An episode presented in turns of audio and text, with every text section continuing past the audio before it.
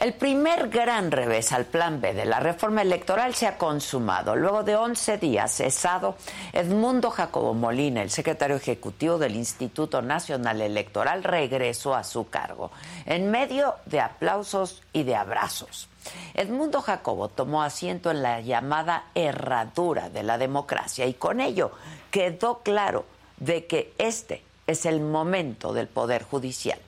Desde que se promulgó la segunda parte del Plan B de la reforma electoral, Edmundo Jacobo y el mismo INE interpusieron amparos. En el caso del funcionario, hizo lo que cualquier trabajador debería hacer para defender sus derechos.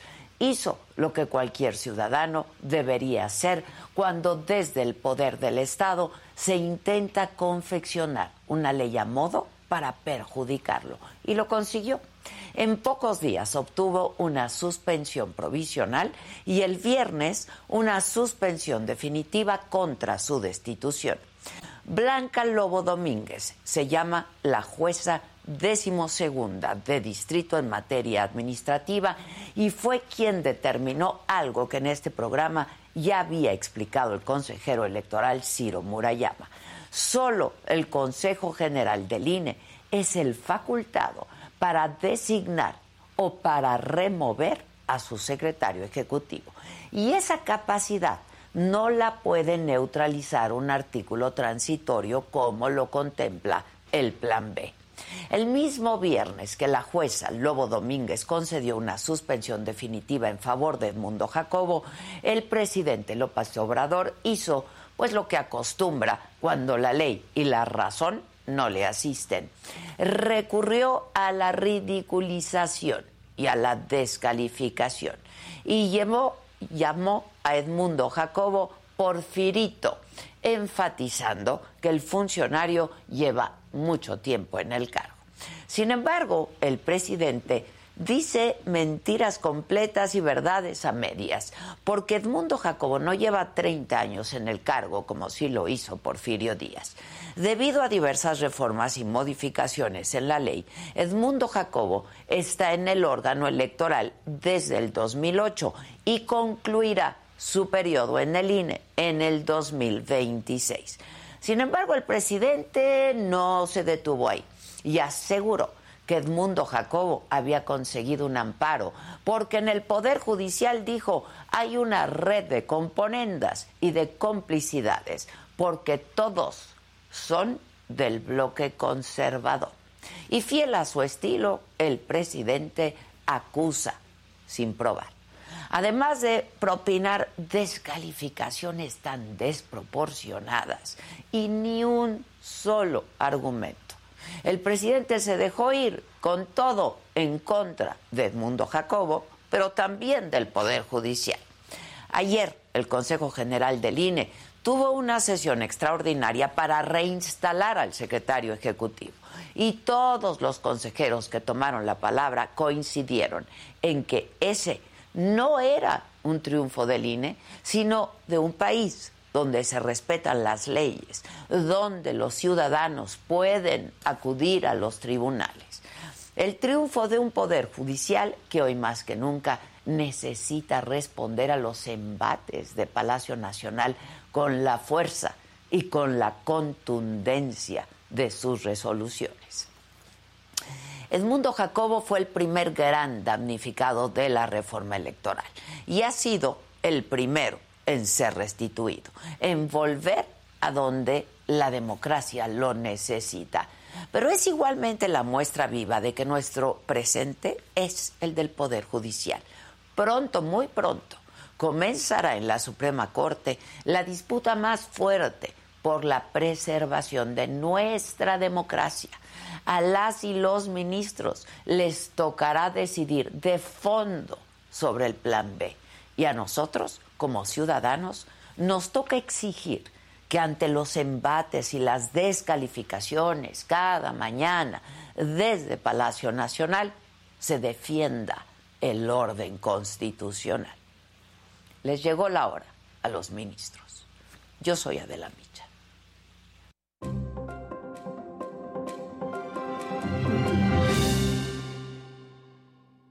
Hola, ¿qué tal? Muy buenos días. Los saludo con mucho gusto hoy que es martes, martes 14 de marzo.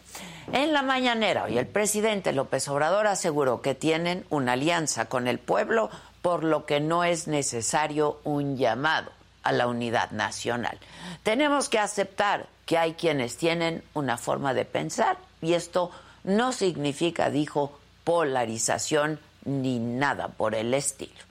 Aquí en la Ciudad de México, estudiantes de la Universidad Autónoma Metropolitana toman los cinco campus de la institución luego de una denuncia de violación. Los planteles suman cuatro días de paro, mientras las alumnas exigen a las autoridades que revisen las denuncias de abusos sexuales. En Guanajuato, en menos de una semana desaparecieron ocho mujeres en Celaya Seis de ellas estaban juntas. El gobernador de Guanajuato hizo un llamado urgente al fiscal Carlos Amarripa para localizar a estas ocho mujeres. Y mientras en Nuevo León continúan desaparecidas las tres mujeres mexicanas residentes en Texas, de quienes no se sabe nada desde el pasado 25 de febrero. Las tres mujeres cruzaron la frontera con la intención de vender ropa.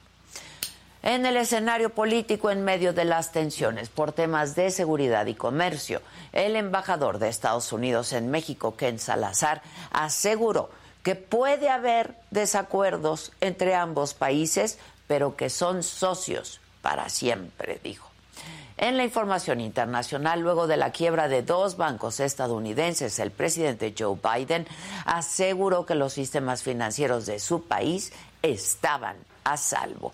La cotización del dólar en nuestro país ya volvió a niveles por debajo de los 19 pesos, está en 18 pesos 65 centavos por dólar. En los otros temas, de nuevo Shakira, ahora la ven llorando en una tienda de Nueva York. Y la cantante Selena Gómez publica fotos sin maquillaje en Instagram y recibe puros elogios. De todo esto y mucho más estaremos hablando esta mañana aquí en Me lo dijo Adela. Así es que si les gusta el espacio, denle like, compártanlo, que aquí se los vamos a agradecer muchísimo. Ya comenzamos.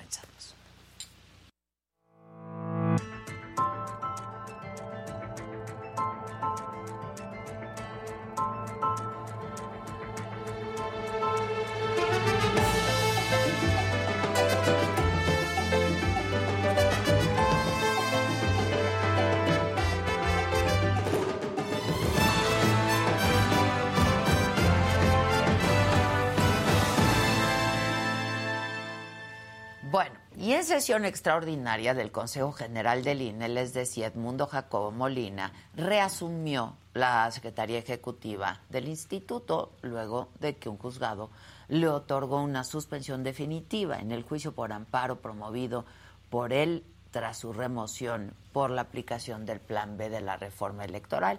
Y así ocurrió el regreso en la sesión de ayer. Damos inicio a la sesión extraordinaria, de la sesión extraordinaria del Consejo General convocada para el día de hoy, por lo que le pido al señor secretario del Consejo, bienvenido, verifique si hay quórum para sesionar. Muy buenas tardes, tengan todas y todos ustedes. La suspensión definitiva que ha sido decretada prolongará sus efectos hasta hasta el dictado de la sentencia de fondo en el juicio de amparo por lo que evidentemente es un primer paso para restaurar la regularidad constitucional en nuestro país. ¿Qué de justicia tiene restituir en los privilegios a una persona? ¿Qué de republicano tiene permitir que una persona siga en un puesto eternizándose por 15 años? Claro que no, claro que no tiene nada de justicia.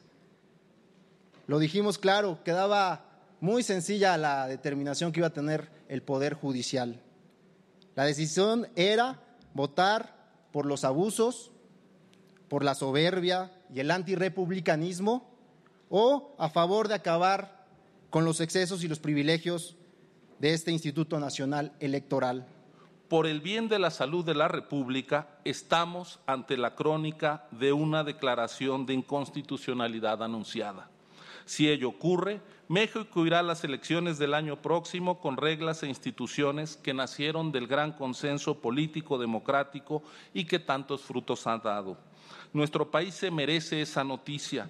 Podremos tener elecciones libres y auténticas una vez más y a pesar de quien, siendo beneficiario de ellas, se empeña en destruirlas. México es más que un gobierno, mucho más que un partido y que una persona. La soberanía nacional no se expresa en la subordinación del poder legislativo a ningún otro poder. La soberanía popular tiene que ser soberana. Bueno, y esta mañana así se refirió el presidente al regreso de Edmundo Jacobo Aline. Ayer, una fiesta en el INE y todos los medios aplaudiendo porque le habían devuelto el cargo a un integrante del INE que lleva 30 años ahí y 15 este, como funcionario clave del INE. Ya ven que el INE no se toca. este, entonces, le dan un amparo los del Poder Judicial, que son lo mismo. Bueno, y para hablar más de este tema, vamos a hacer contacto en este momento con José Woldenberg, expresidente del entonces Instituto Federal Electoral, el IFE, e investigador de la UNAM. Pepe, ¿cómo estás? Buenos días. Buenos días, Sadela. Me da un gusto estar aquí contigo, con tu auditorio. Igualmente, igualmente me da muchísimo gusto poder saludarte, Pepe. Oye, eh, bueno, pues eh, un, primer apunte de esto que ocurrió ayer y eh, pues esto que se ha llamado el primer golpe a la reforma electoral, al plan B de la reforma electoral, el regreso de Edmundo Jacob. Bueno, yo creo que si nos atenemos a las normas vigentes en el país, creo que lo que sucedió se veía venir. ¿Por qué? porque el artículo transitorio en el cual el Poder Legislativo desplazaba de su cargo a Edmundo Jacobo, simple y sencillamente no llenaba los requisitos para ser considerada una norma válida. ¿Por qué? En primer lugar, era una disposición ad hominem. Es decir, el Poder Legislativo no acababa con la Secretaría Ejecutiva, sino que lo que decía era el secretario actual debe dejar su cargo. Y segundo, quizá lo más importante, eh, se estaba extralimitando en sus funciones. ¿Por qué? Porque el secretario ejecutivo está ahí porque es propuesto por el presidente del Consejo General del INE y aprobado por el Consejo General por una mayoría calificada, de tal suerte que si éste era removido por una disposición transitoria del legislativo, lo que se estaría configurando pues es una violación a la autonomía del Instituto Nacional Electoral. Creo que esto debería de ser claro. Eh, el instituto está ahí para hacer elecciones imparciales y para que sean realmente imparciales es necesario que este instituto sea autónomo del gobierno y de los partidos políticos. Y es lo que ha hecho el Instituto Nacional Electoral. Oye, Pepe, eh, eso en primera instancia, ¿no? Ahora, eh, tu lectura de este plan B, y Ciro Murayama decía ayer, estamos frente a una crónica anunciada de lo que hará el Poder Ejecutivo frente a pues, las impugnaciones, etcétera, de eh, esta reforma electoral. ¿qué, ¿qué, piensas tú del, del plan B? ¿Cómo afecta al instituto y a la democracia en nuestro país? Yo creo que por lo menos hay dos dimensiones en este asunto. La forma en que fue procesada, uno, y dos, el contenido de la reforma. ¿Por qué la forma en que fue procesada? Las últimas cuatro reformas electorales que ha vivido México, la de 1994, la de 96, la de 2007 y la de 2014, fueron aprobadas por el consenso de los partidos políticos. En aquel entonces se buscó y se logró que las reformas a la Constitución y a la ley en la materia fueran fruto del acuerdo entre las diferentes bancadas. ¿Por qué? Porque estamos hablando de las reglas que van a regular la convivencia y la competencia de la diversidad política en nuestro país. Y es muy importante, y yo creí que eso era una lección asimilada, que esas reglas sean avaladas por todos. Cuando eso no sucede, pues lo que inmediatamente tenemos es lo que estamos observando, un litigio no por lo sustantivo, sino por las propias reglas que deben de regular el, la, contienda, la contienda electoral. Si uno, digamos, la forma en que fue aprobada esta, esta reforma no tiene nada que ver con lo que sucedió en las otras cuatro. Ahora, en el caso de la Cámara de Diputados, las iniciativas llegaron a mediodía y en la noche las estaban aprobando con dispensa de trámite.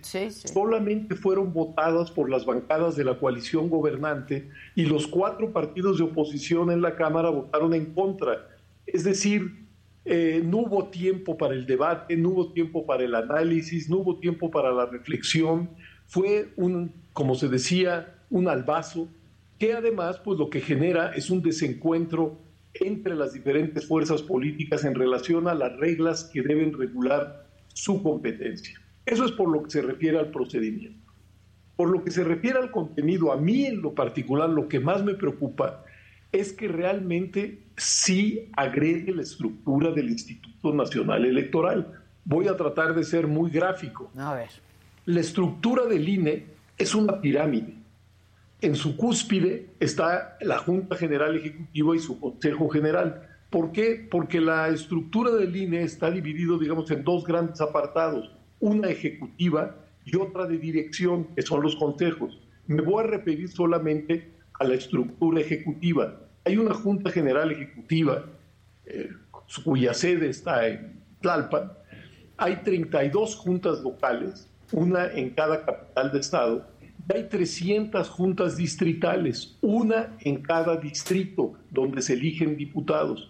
Esas juntas están compuestas por cinco eh, vocales del registro, de organización, de capacitación, un vocal secretario, un vocal presidente. Bueno, la ley, las leyes aprobadas, lo que hacen es destruir la base de esa pirámide.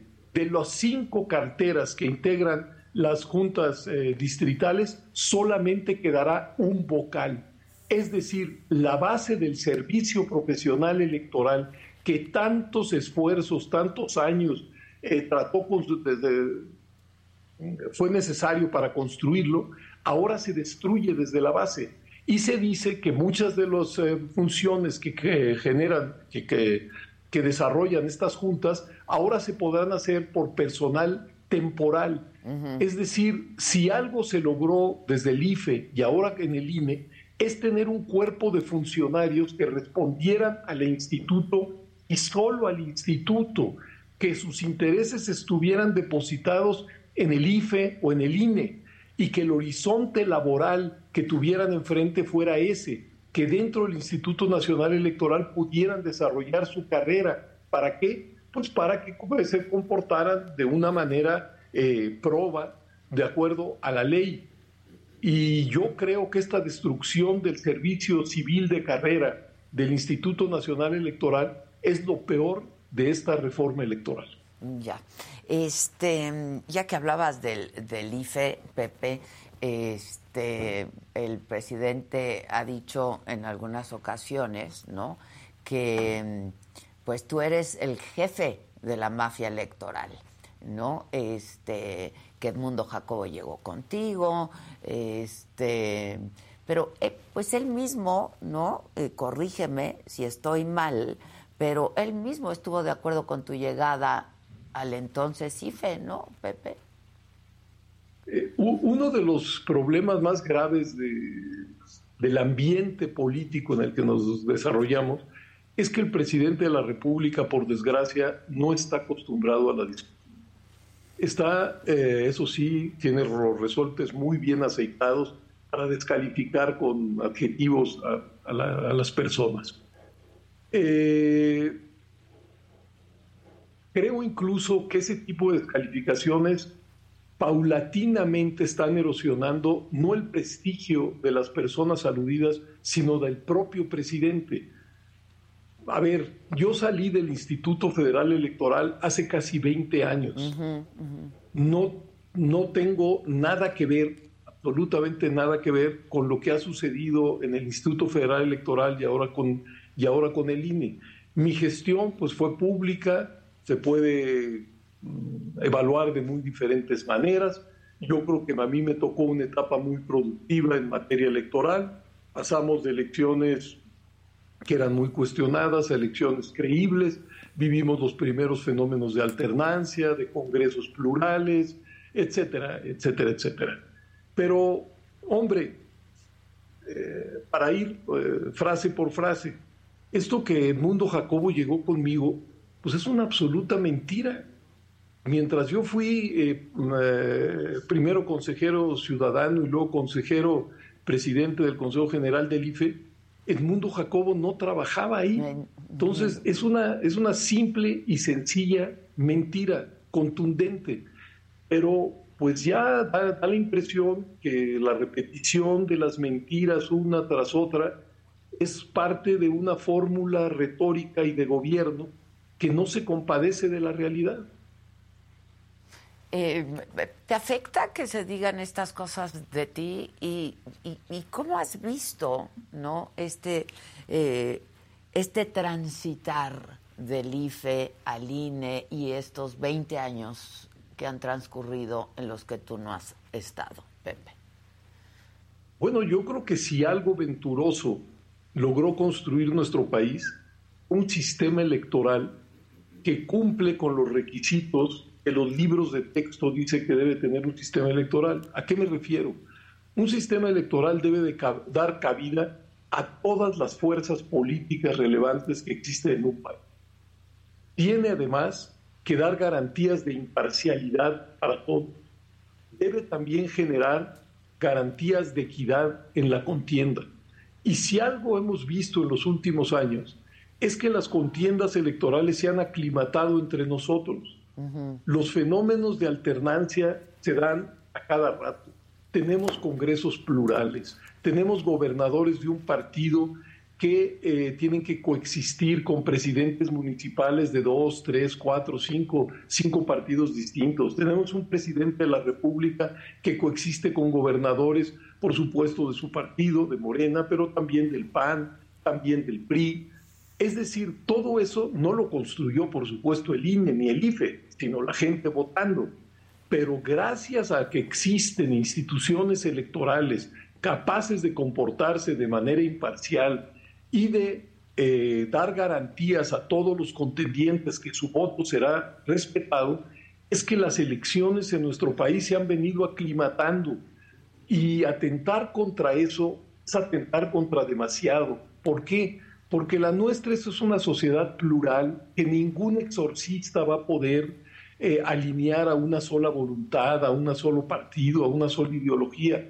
La nuestra es una sociedad donde palpitan intereses, puntos de vista, sensibilidades distintas. Y eso es lo que ofrece la democracia, que, que esa diversidad se pueda expresar, se pueda recrear, pueda convivir y pueda competir de manera pacífica e institucional.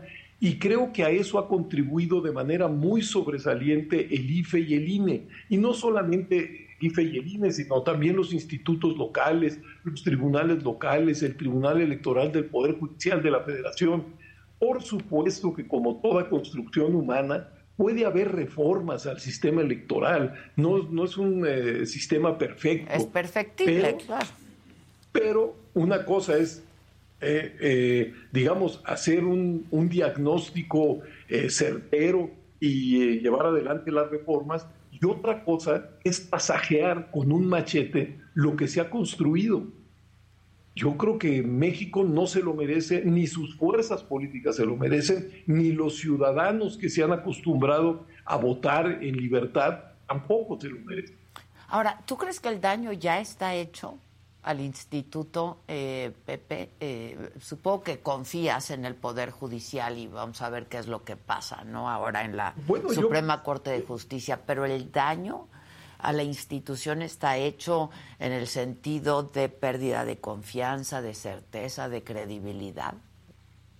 Bueno, eh, como tú bien dices, esta, este proceso todavía no termina. Lo que generó la aprobación de estas reformas es una catarata de impugnaciones ante la Corte, pero también entiendo ante el Tribunal Electoral y ante tribunales de carácter ordinario. Es decir, lo que vamos a vivir en los próximos meses sí son definiciones muy importantes, que es saber cuánto de lo aprobado queda vivo y cuánto va a ser echado para atrás por el Poder Judicial por ser notoriamente inconstitucional. Pero bueno, eso lo veremos en los próximos meses. El daño está eh, en, el siguiente sentido. Cuando desde el gobierno y el partido mayoritario se desatan campañas recurrentes contra una institución, sin duda alguna, pues lo que tenemos es una, erosión del prestigio y la confianza en esa institución. Es, por supuesto, una erosión inducida desde el poder, pero hasta donde yo alcanzo a ver y según las encuestas, la inmensa mayoría de los mexicanos seguimos confiando en el Instituto Nacional Electoral. No es casual que en las encuestas el Instituto Nacional Electoral siga apareciendo como una de las instituciones públicas más valoradas por los ciudadanos mexicanos. Y aquí una acotación. Ha habido dos grandes concentraciones en la capital y muchas más a lo largo y ancho de la República en defensa del Instituto Nacional Electoral. Han sido concentraciones masivas a las que han asistido cientos de miles de personas. Y creo que vale la pena señalar lo siguiente. Se trata de manifestaciones en defensa de instituciones públicas, algo muy poco visto en México e incluso en otros países. Estamos acostumbrados a ver manifestaciones eh, gremiales, digamos, de un sindicato, una organización agraria, eh, de, organizaciones civiles con sus propias agendas, todas ellas legítimas, todas ellas importantes. Hemos visto manifestaciones que claman por mayor seguridad, en contra de los feminicidios. Insisto, todas ellas son expresiones eh, vivas, importantes, que hay que tomar en cuenta. Pero es muy raro. Es más, yo no tengo noticia con algún precedente de que cientos de miles de personas salgan a la calle a decir nosotros defendemos a instituciones públicas como el INE. Eso creo que tiene un valor eh, que vale la pena aquilatar. Eh, justo esta mañana estaba escuchando la mañanera, como todos los días, eh, y el presidente de nuevo dijo, ¿no? Este, ya ven que el INE no se toca con, con esta, pues este sarcasmo que de pronto caracteriza caracteriza al presidente, pero han sido manifestaciones muy genuinas, ¿no? Concentraciones muy genuinas, las dos que han tenido lugar en la Ciudad de México y en otras ciudades de la República e incluso eh, del extranjero, ¿no? Así se han sentido, muy genuinas. Sin duda alguna, porque la gente está muy preocupada, mucha gente valora lo que se construyó en las últimas décadas en nuestro país. Hay que recordar que hasta hace muy poco en términos históricos, quiero decir hasta 1990, por ejemplo, pues las organizaciones, la organización de las elecciones básicamente recaía en la Secretaría de Gobernación. Ciertamente existía la Comisión Federal Electoral, que era presidida por el secretario de Gobernación. Y el secretario de Gobernación tenía una serie de facultades legales pues para nombrar al presidente y al secretario de los consejos locales y de los consejos distritales. Cuando en aquel entonces decía que la estructura de las elecciones se tejía desde gobernación, pues la verdad es que no se estaba exagerando. Eh, y bueno, todo eso fue necesario removerlo luego de la crisis postelectoral de 1988, porque todos nos dimos cuenta que ni las normas, ni las instituciones, ni los operadores políticos estaban capacitados para procesar de manera limpia y transparente los resultados electorales. De ahí viene la necesidad de crear un instituto autónomo para llevar adelante las elecciones. ciertamente durante el primer periodo del IFE de 1990-96 todavía siguió presidido por el secretario de Gobernación, pero se empezó a construir un servicio civil de carrera y en 96 se decidió que el gobierno debía salir de la organización de las elecciones. El, el secretario de Gobernación se hizo a un lado y quedó pues el Instituto Federal Electoral. Vean ustedes, nada más comparen lo que han sido las elecciones en nuestro país de entonces a la fecha y lo que eran en el pasado. Hay incluso un spot que el otro día escuché, precisamente del Instituto Nacional Electoral, que, que, hablaba del número de elecciones que han organizado a lo largo de este tiempo. ¿Y qué es lo que hemos tenido? Pues elecciones auténticas. Es así que quien ha sido el mayor beneficiario de este sistema electoral es el partido Morena y el presidente Andrés Manuel López Obrador. Hoy, gracias a ese sistema electoral, eh, Morena bueno, y el presidente López Obrador eh, gobiernan a México. Y gracias a ese sistema electoral, la mayor parte de los gobernadores son del partido Morena. Por eso a mí me resulta mm, realmente muy eh, difícil de comprender por qué quienes han sido beneficiarios del sistema electoral lo quieren destrozar. Lo quieren destrozar, sí, es un poco pues, es, surrealista el asunto, ¿no? Este, por, lo menos es muy difícil de explicar. Muy difícil de explicar y de lo Que se quiera, o sea, salvo que, eh, y esta salvedad creo que es importante, lo que esté detrás pues es un resorte que una y otra y otra vez activa el presidente. Al presidente no le gustan los órganos no alineados a su voluntad. Cuando el Poder Judicial no falla a su favor, descalifica al Poder Judicial. Cuando el Congreso no acepta una de sus iniciativas, como fue la de la reforma electoral eh, constitucional, descalifica a los legisladores no le gustan los órganos autónomos del Estado, no le gustan los otros partidos, no le gustan las agrupaciones civiles, no le gusta el, periodismo independiente, quisiera que la academia también siguiera sus lineamientos. Es decir, al final de cuentas, si uno hace la suma de todas esas reacciones, pues lo que tenemos a la vista es un comportamiento de carácter autoritario que quisiera que una sociedad masiva, compleja, desigual como la nuestra, tuviera una sola voz, tuviese eh, una sola reacción. Déjame, sí, sí, lo entiendo perfectamente. Déjame hacerte esta pregunta, Pepe. ¿Cómo has visto la defensa del INE desde el INE? ¿No? Eh, porque pues por lo menos al consejero presidente, a Lorenzo Córdoba y al consejero Murayama, este, pues se les acusa de muy protagónicos, ¿no? Este, eso entre la gente. Y luego, pues desde Palacio Nacional, también otra vez, todos los días señalamientos en contra, por lo menos de estos dos eh, personajes y consejeros del INE. ¿Cómo has visto esta defensa? Del INE desde el INE, Pepe? Bueno, yo creo que el Instituto Nacional Electoral y sus principales funcionarios lo que han intentado es explicar una y otra y otra vez el sentido de sus resoluciones. Creo que si no hubieran salido al escenario público a hacer esa explicación, les hubieran pasado por encima. Yo creo que no, no, puedo hablar por ellos, pero el protagonismo no está dado sobre todo, digamos, por las ansias de estos funcionarios de aparecer en público, sino por la necesidad que tienen estos funcionarios de aclarar una y otra y otra vez los infundios que desde el gobierno y desde Morena pues se han dirigido contra ellos. Para decirlo de otra manera, yo creo que tanto Lorenzo Córdoba como Tiro Murayama, como el resto de los consejeros, han tenido que salir a la palestra pues para explicar sus actos, a defenderse de agravios y sobre todo para salirle al paso a, una, eh, a un cúmulo de mentiras que realmente, eh, digamos, a veces hasta parecen inverosímiles. Mira, Adela, eh, el Instituto Nacional Electoral tiene ya treinta y tantos años, se creó en 1990. 90.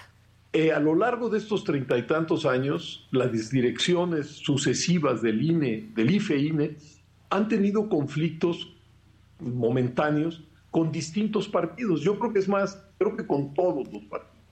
¿Por qué? Porque en muchos eh, casos pues, las decisiones del, del IFE o del INE no gustan a determinado partido y es natural que ese partido reaccione, haga sus declaraciones, vaya al tribunal para tratar de revertir esa decisión del INE. Todo eso está dentro de la normalidad, digo yo, democrática. Pero nunca, nunca desde su fundación hasta ahora, yo recuerdo embates desde la presidencia contra el Instituto Federal Electoral o el Instituto Nacional Electoral. Hasta donde yo recuerdo, los presidentes que precedieron al actual intentaron, intentaron, y creo que lo lograron, no agredir al instituto que tiene que otorgar garantías de imparcialidad a todos. Es probable que muchas de las decisiones de ese instituto no hayan gustado, pero de ninguna manera reaccionaban como se reacciona hoy, limitando a la institución y a sus funcionarios. Yo recuerdo, a mí me tocó momentos muy difíciles, como el famoso caso de los amigos de Fox o de que, que, pues, por supuesto, no les gustaron ni, ni al PAN por un lado ni al PRI por el otro. Pero no recuerdo que el presidente de la República haya arremetido contra el instituto, tratando de desprestigiarlo, tratando de mermar la confianza que, debe de tener, etcétera, etcétera. Entonces, creo que la actuación de los funcionarios del instituto ha sido la correcta en el sentido que han salido a defender con argumentos pues los infundios que se han lanzado en contra de ellos, a veces en lo personal y a veces contra la institución. Sí, este, ¿y consideras que han dejado de ser árbitros, como dice el presidente, para convertirse en eh, pues activos defensores del instituto?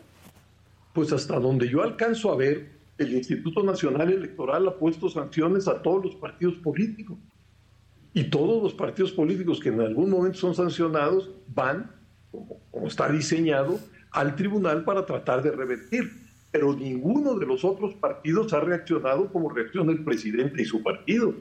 Yo recuerdo que, por ejemplo, eh, cuando el Instituto Nacional Electoral, aplicando la ley, negó el registro a dos candidatos a gobernadores del, del Partido Morena, porque la legislación es muy clara, si no se presentan informes de precampaña, dice la ley explícitamente, el Instituto Nacional Electoral no podrá registrar a esos candidatos fue lo que hizo el INE. Bueno, recordemos la campaña que se hizo, las amenazas que se lanzaron contra los consejeros, la, el plantón que se hizo afuera de las instituciones del, Instituto Nacional Electoral y las amenazas que se vertieron contra los consejeros. Bueno, eso es alarmante Con aquí nombre y, en cualquier otro lado. Con nombre y apellido. Todo comenzó Con nombre y apellido. diciendo que ganaban mucho más que el presidente, ¿no? Todo comenzó con eso. Que es una narrativa que le ha funcionado muy bien al presidente, ¿no? Ahora, le ha funcionado en muchos casos. En el caso del sistema electoral mexicano y en particular del Instituto Nacional Electoral, no creo que del todo me refiero a esas grandes manifestaciones, pero ahí están las encuestas. Cuando se le pregunta a las personas eh, cómo calificaría el Instituto Nacional Electoral, insisto, la inmensa mayoría de las personas sigue dándoles calificaciones positivas al INE. Y creo que no es casual. Si algo funciona hoy en México son sus elecciones. Eh, ahora, el presidente siempre ha dicho que son elecciones muy costosas, que el INE cuesta mucho dinero y que se puede hacer lo mismo con menos. ¿Se puede? Pepe, bueno, porque no, tiene mucho que ver con el sueldo y el salario de algunos consejeros, ¿no? Este... A ver, eh, que se puede revisar el presupuesto del INE como de cualquier otra institución pública, pues por supuesto, hombre pero hay que ver a qué se dedica cada una de las partidas. ¿Por qué nuestras elecciones cuestan tanto y el presupuesto del Instituto Nacional Electoral es, digamos, de miles de millones de pesos? Quizá valga la pena hacer algunas aclaraciones. En primer lugar, porque cuando se aprueba el presupuesto del Instituto Nacional Electoral, en ese presupuesto va el financiamiento a los partidos políticos. a veces en la prensa y en los medios no se distingue eso. Entonces, dentro del presupuesto del INE están las partidas para los partidos políticos. Y en ese caso, el Instituto Nacional Electoral no es más que un cajero. El dinero sale de Hacienda, llega al INE y se deposita en las cuentas de los partidos políticos. Segundo, el 30% del presupuesto del Instituto Nacional Electoral va al padrón, las listas nominales de electores y a la entrega de las credenciales de elector con fotografía. Son, insisto, tres de cada diez pesos que recibe el Instituto Nacional Electoral. ¿Por qué? Porque desde el instituto tiene que tener módulos a lo largo y ancho del país. Ahora, pregunto yo, ¿eso es un gasto electoral? La credencial de elector. Y la credencial de elector con fotografía se ha convertido de facto en la cédula de identidad es la que nos piden en todos lados para identificarnos, en el aeropuerto, en un banco, al ir a una escuela a registrar unos niños. Eh, eh, es decir, eh, no es un gasto electoral. Y en eso se van tres de cada diez pesos. Y luego hay que tomar en cuenta pues, lo barroco de nuestro sistema electoral. ¿Por qué es tan barroco? Pues por la desconfianza. Porque para cada asunto que estaba plagado de desconfianza, hubo que construir un antídoto para inyectar confianza. Me voy a, dos o tres programas para no, para no alargarme. Por ejemplo, ¿quiénes están en las mesas directivas de casilla? ¿Quiénes reciben y hacen el cómputo de los votos? Son ciudadanos del común que tienen que ser capacitados eh, por una serie de capacitadores. En la última elección, eso apareció en la prensa, el Instituto Nacional Electoral tuvo que, contratar a 40 mil capacitadores porque iba a instalar 160 mil casillas donde tienen que estar presentes un presidente, un secretario, escrutadores. Bueno, ese es un programa que cuesta y cuesta mucho, pero ¿qué es lo que logra? Inyectar dosis de confianza muy altas. ¿Por qué? Porque quienes reciben el, el voto de sus vecinos han salido a través de una fórmula aleatoria y son sus vecinos los que están ahí. Además de que ahí pueden estar presentes los representantes de los partidos, observadores electorales, etcétera, etcétera. Bueno, en otras latitudes eso no sucede. En Europa normalmente son funcionarios públicos los que están en las casillas y claro que eso abarata el asunto. Pero era posible en México tener elecciones confiables eh, eh, realizadas de esa manera fue necesario inventar esa fórmula de integración de las casillas para que eh, las elecciones fueran creíbles. Y así me puedo, seguir, así, eh, así, me puedo seguir. Son vacunas Pero pues, claro que se, puede se han tenido que hacer. ¿Perdón? Que son vacunas que se han tenido que aplicar contra la desconfianza. ¿no? Exactamente. Es muy diferente una elección que se construye a partir de la confianza que una elección que se construye a partir de la desconfianza. Yo, gracias al cargo que ocupé en el Instituto Federal Electoral, tuve la oportunidad de ver muy distintas, muy distintas formas de, realizar las elecciones. Por ejemplo, en Inglaterra, uno llega y dice que es fulano de tal, José Woldenberg, y si aparece en la lista, vota. No necesita ni siquiera sacar una credencial. No, no se les ocurre que alguien pueda usurpar la, representación de otra persona. Nosotros, en cambio, tenemos una credencial de lector con fotografía. Esa credencial se marca para que no pueda volver a ser utilizado. Se marca el dedo pulgar con una tinta indeleble por si esa persona tiene dos credenciales, etcétera, etcétera. Nosotros votamos en México, eh, las boletas, están hechas en papel seguridad, que tiene fibras visibles, fibras invisibles, sellos de agua, dice el municipio donde se va a utilizar. Si uno va a España y ve las elecciones, ve que los votos están en el papel más deleznable que hay en el mercado, el más barato, con razón. O si para lo único que sirve es para marcarlo y luego ya no sirve para nada. Nosotros no podíamos hacer eso porque se decía que había tráfico de boletas. Entonces, por eso nuestras boletas son como son. Ahora, si de eso no se entiende, pues no se entiende. Yo creí que paulatinamente, si íbamos ganando en confianza, muchos de esos candados se podían ir removiendo. Ahora, ¿cómo deben ser removidos? Con el consenso de los partidos, porque lo que no tiene sentido es remover candados para que al rato vuelva a surgir la voz de que por ello se volvió a manipular la voluntad popular, etcétera, etcétera. Eh, pues es, es, preocupante, Pepe, ¿no? Y sobre todo cuando pensamos en que pudiera haber un caos postelectoral, ¿no? Que no ha habido ya en este país. Es muy preocupante porque las elecciones son el único método que ha inventado la humanidad para que la diversidad política, insisto, pueda convivir y competir de manera pacífica. Es el único método que realmente inyecta legitimidad a los gobiernos a los legislativos. Atentar contra ese método es atentar demasiado contra la convivencia eh, civilizada que requiere una sociedad masiva y compleja como la nuestra. Sin duda. ¿Confías en el, en el Poder Judicial, Pepe? Sí, yo espero que el Poder Judicial, sobre todo porque tanto en el procedimiento de aprobación de las nuevas normas como en el contenido, son muy claras las violaciones eh, en el procedimiento, pues al procedimiento legislativo y en el contenido a normas constitucionales expresas. Entonces yo espero que eh, el Poder Legislativo, que a la Suprema Corte, pues eh, deshaga este entuerto y podamos ir a las elecciones del 24, pues como fuimos a las elecciones anteriores. Ahora viene el nombramiento de cuatro nuevos consejeros que ya se van en, días, ¿no? Que creo que están contando los días. Este, y bueno, pues todo va a pasar por ahí, ¿no? Sí, bueno, el procedimiento ya está. Me, me llama mucho la atención que se inscribieron cientos de personas, lo cual es un buen síntoma.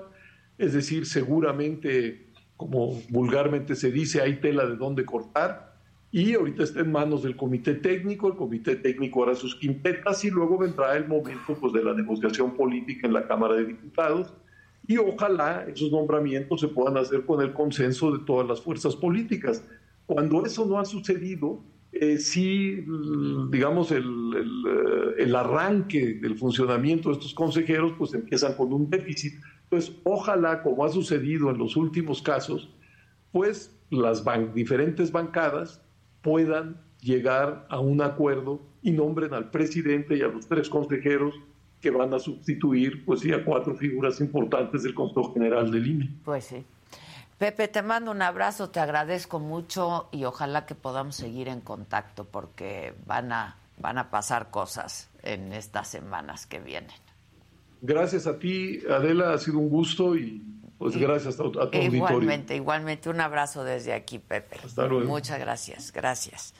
Eh, bueno, pues es un especialista sin duda en temas electorales, José Waldenberg, quien fue presidente del Instituto consejero presidente del Instituto Federal Electoral. Les recuerdo que hoy hay Saga Live en punto de las 7 de la noche por este mismo canal. ¿Quién les puso la arrolladora? ¿Pero por qué fue el pleito? ¿qué?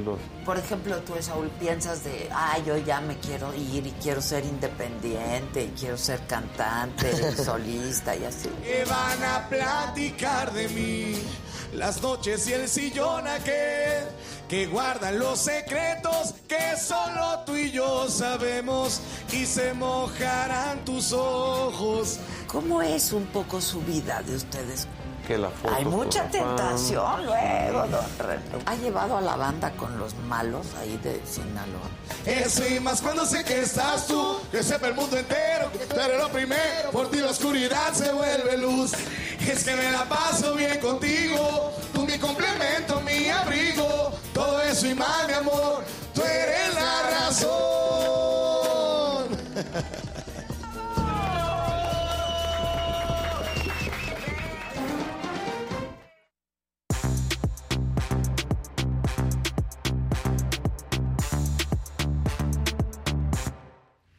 Buenos días, muchachos. Buenos, días, Ale, ¿cómo días. estás?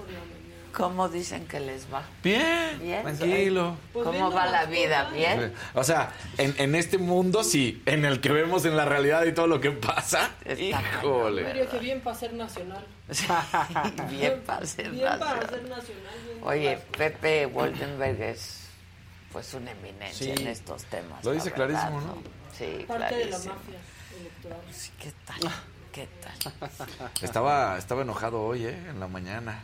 El Pues, presidente. Uy, pero, pero estaba. Uy. Hasta volvió a atacar a Jorge Ramos. A A Loret, a. López Dóriga. que- No me puse micrófono. Pero Pues, yo ¿dónde lista, ¿eh? Yo, o sea, yo ahí viendo, eh, no, qué buena entrevista con Jorge, viéndola. Y yo, Pues sí, se fue, se fue. perdónenme. Sí, Y luego, que ¿cómo, que aplauden? Bueno, pues son profesionales que pues les pagan. Pero él fue el que se bajó el sueldo, además, ¿no? O sea, Pero aún, o sea, Pero además él no necesitaba sueldo, ¿no? Pues vivió 18 muchos años años sin sueldo. No, más, Ya para qué, que demuestre el amor por Yo no México. puedo vivir sin sueldo, eso sí, ni un No, yo- mes. pues no, O sea, pues claro que no, ¿quién puede? La. Pero ¿sabes qué? Esta cosa de que digan nombres y apellidos y digan cuánto ganan o qué ganan o qué tienen o dónde viven me parece Es muy delicado, ¿no? Y este... Pues no, o y ya que- además, pues si no son funcionarios públicos... ¿qué más? Pero ya que digan todo. no trabajan para empresas no. privadas, pues cada quien pone... Desde su moral cree que debe de hacerlo, ¿no? Cree que debe de exhibir. Entonces que O sea, exhiba todo, que cuente si a José Ramón sí le dieron remdesivir cuando a ningún mexicano se lo, se lo dieron. dieron. Y se lo Pero llevó el además ejército como mandaron, el Uber sí, Eats. mandaron a un, el- un, Un rapi. Un, un rapi. Rapi ejército, Sí, para llevarle. su- con su mochilo. O sea, que diga esas cosas.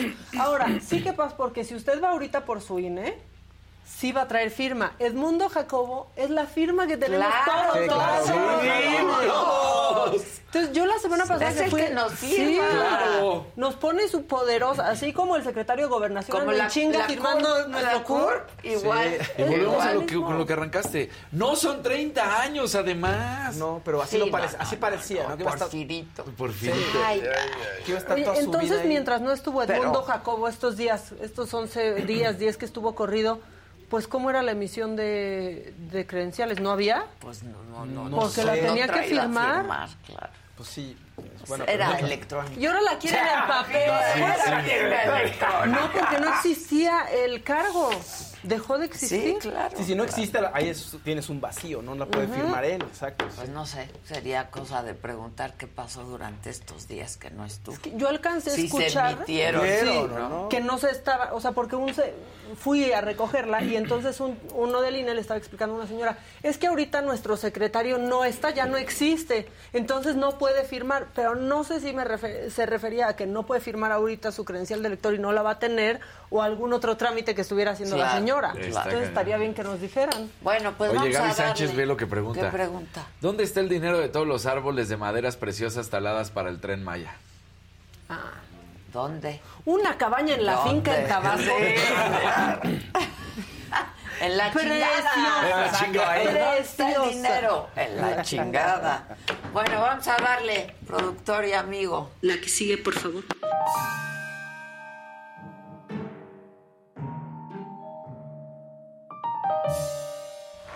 Qué padre, ¿se acuerdan cuando entré sin micrófono al aire momento. ¿Se acuerdan? ¿Se acuerdan? ¿Se Eso, eso, Bueno, yo Y no si no los llega quiero- Toño, tú te sigues. No, yo sí, miren, yo estoy platicando. Ay, no, perdónenme, perdónenme. Los, los voy a desanimar.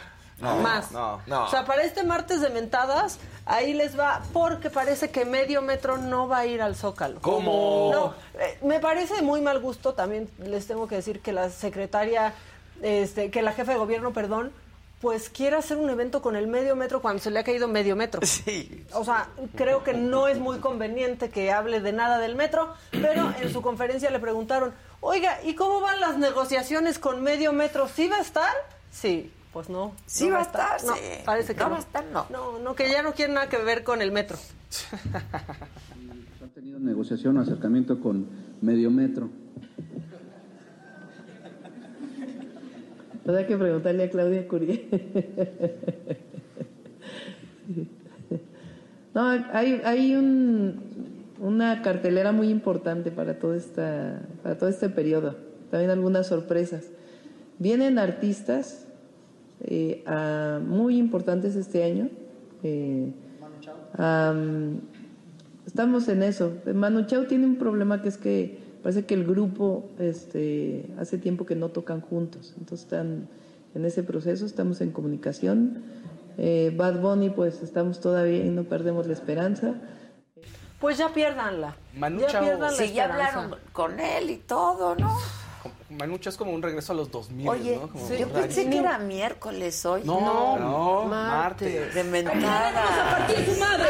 Ah, Ya traigas maleta y todo. No, ya, sí, no, vámonos. Te juro que sí. Sí, no, no. hasta nos me vamos tomé hasta medicamentos del mi- Es que me quedé pensando que me tomé medicamentos del miércoles.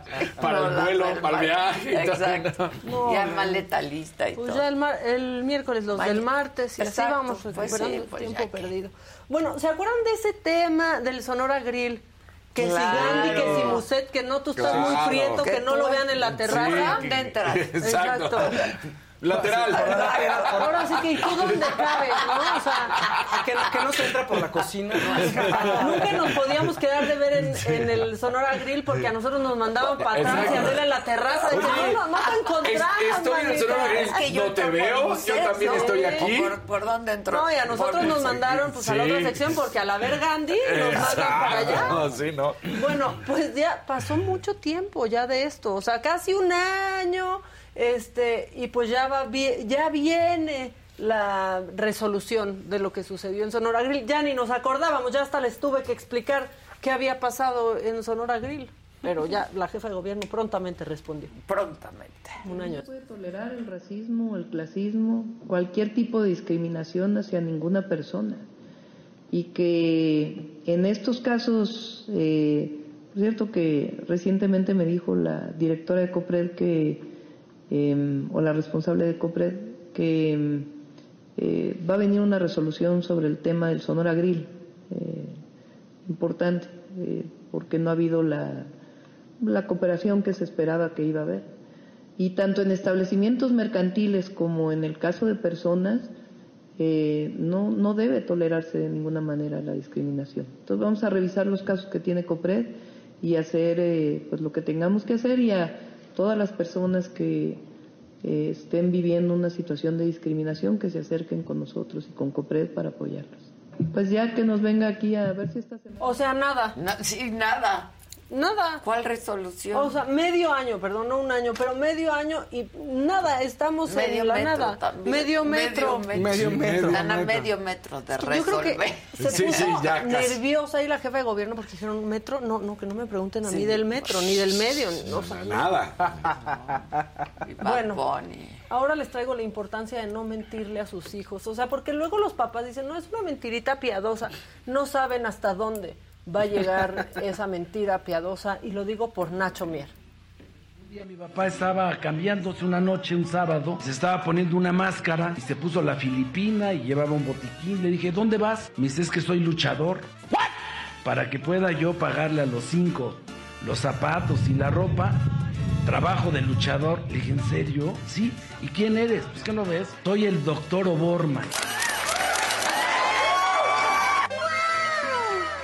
Y yo pasaba por la Arena Puebla y veía ahí la lucha, el Estrella Blanca y el doctor Oborman. Yo les decía a mis compañeros, miren, mi papá es el, es el doctor Oborman. Pasaron los años, cuando nos llevaba y luchaba el doctor Oborman, le dije, ¿por qué no luchas tú? Es que es mi suplente, me decía. Entonces de ahí aprendí, yo creo, a ser político y tener un suplente, ¿no? Nada más ahí, porque luego dicen que, bueno, mejor de la otra parte no les... Se vale tener suplentes solo en la lucha y en la política, en otra cosa no. Entonces, cuando le pregunto, me dice es que me lesioné y se ponía a caminar como si le doliera la rodilla. Después vi una foto que había ido a, una, un baile de disfraces y se había disfrazado de luchador. Pues resulta que nunca fue luchador de...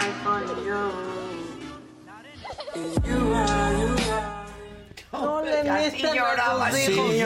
Qué Así inocente. lloraba. Con razón, con razón cree todo lo que le dicen desde presidencia, Nacho Mier. No. Años pensando que su papá era el doctor No, sí, Borman. claro. Y además ¿no? está emocionadísimo por eso, pobrecito. Bueno, mira, Yo la veo que ella se está Se haciendo la viral con eso, Nacho Viral, sí. Nacho Viral, ¿eh? Nacho. Viral se nos hizo.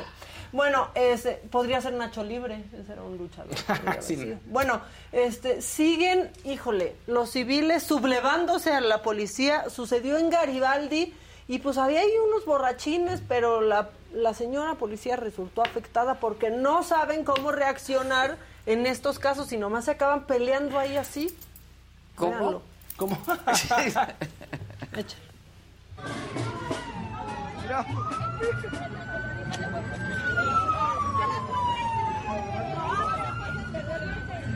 Órale, órale, Juárez. Juárez, pásame tu número de placa, Juárez. Aquí está, Pásame aquí tu está. número de placa, Juárez. ¿Eh? ¿Cómo cortaste? ¿Cómo cortaste?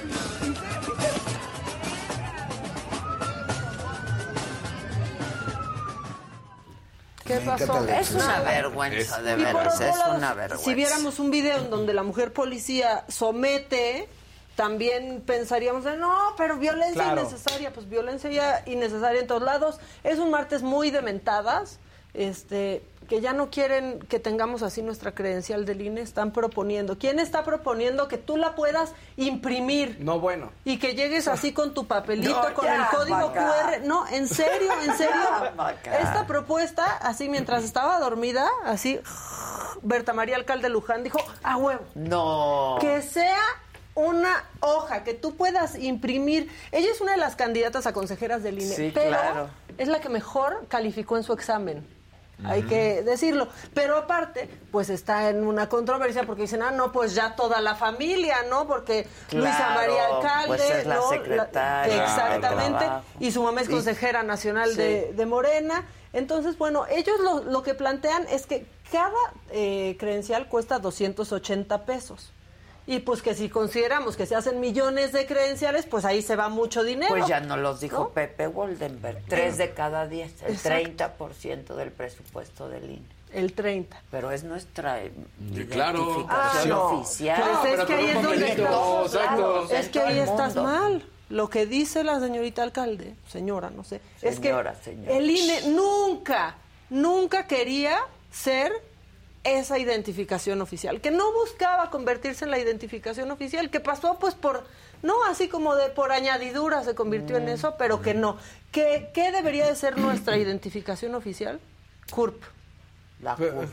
También esa Ujú. la imprime. Y ahorita está el secretario de, bueno, está Sí. bien, está bien, firmando, firmando, Esa firmando. Yo- no, pero además, ¿quién tiene su.? Yo sí tengo mi papelito verde del no. cuando se daba, pero nadie, porque Sí, además ya yo viene no, también en en tu. INE. INE, En el en INE viene Pero lo que dice es que también la Secretaría de Gobernación se tendría que poner las pilas para crear el Registro Nacional de Población y del Servicio Nacional de Identificación Personal. Otra y que vez, entonces sean ellos, exacto, Claro. quienes emitan esas credenciales y que nuestro, así ya sea nuestro papelito y nuestro INE. Apenas acabo de recuperar el mío y ya no va a valer Y así nada, mi abuelito que falleció hace 30 años pueda también votar. Porque Claro, pues, los na- nada más muertos imprimió, nada más claro. imprimió su papelito y ya. O Miguel Barbosa. Ajá. Digo que si Fuera ya sin está. sin firma. Exacto. Desplegado. No, es que ya, miren, estamos muy estresados, es martes de mentadas, necesitamos un juego que nos relaje, lo encontré, lo tengo para ustedes aquí en sección como de Chabelo, ¿de qué pedirle a Santa Claus esta temporada?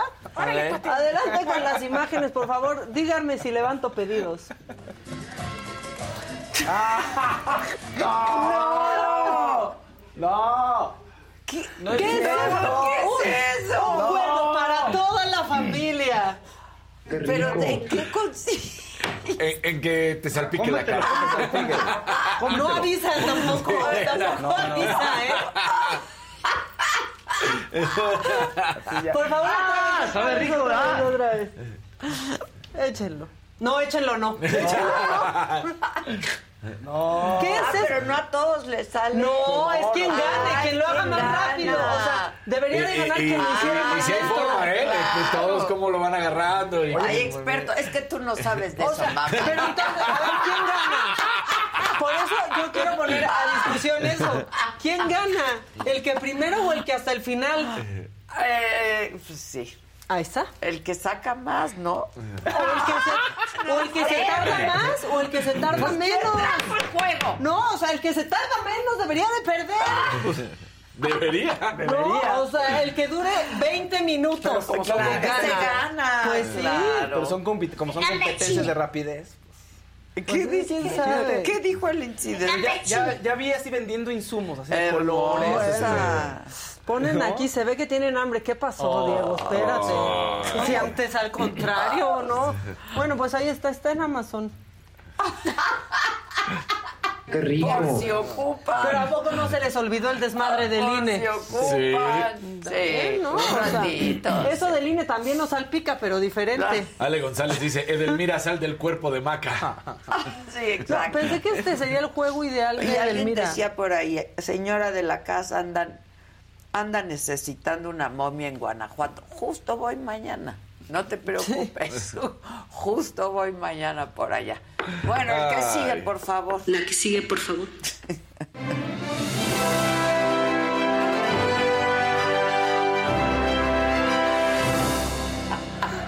Pónganle like, pónganle like, diviértanse, compren el juego en Amazon.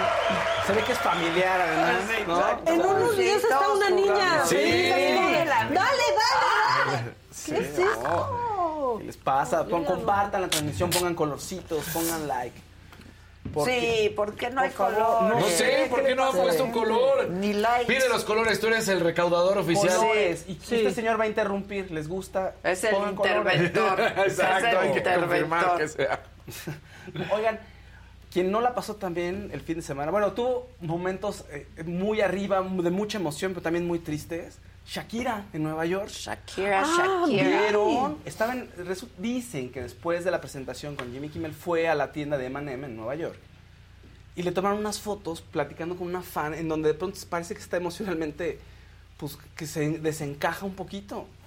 Obviamente esto da de qué hablar y que si está triste, que si sigue deprimida, que etcétera, etcétera. Pues quién sabe qué pasó con la fan y qué le dijo la fan, pero sí en las imágenes no se ve tan bien. Ahora, Ay, no se ve llorando. eh, hay, Sí, hay no. en las que... En hay la las- otra en foto se ve sí. como Esa ojito cara cristalino. tendría- esa pero- cara Remy, pero pues... No, parpadeó. Ay, no manches. Pero Esa- pudo haber dicho, eres mi inspiración, no sabes lo que me has hecho sentir. Cualquier, También. o sea, ¿por qué tiene que estar ella Yo sufriendo? también facturo. Yo- yo- Claro. Decir, esa cara tendría Adela si estuviera en la fiesta de en la tienda de M&M's en Nueva York. Ay, yo tendría O sea, cara. ¿cómo? Yo sí lloro. Estás en Nueva York y vas a pinche Times Square a la tienda de M&M's Para llevar como- a los chamacos. Pues, Pero yo no sonríes, es como de por qué estoy metida aquí en Times Square en esta pendejada de Sí, ti. ese también- sí se le ve llorando. Hay una parte donde puedes pensar que sí, pero está Un verdecito de Rufico. Ah, mira. Ahí está. El Ade, eres hermosa. No Muchas hagas caso gracias. a tonterías.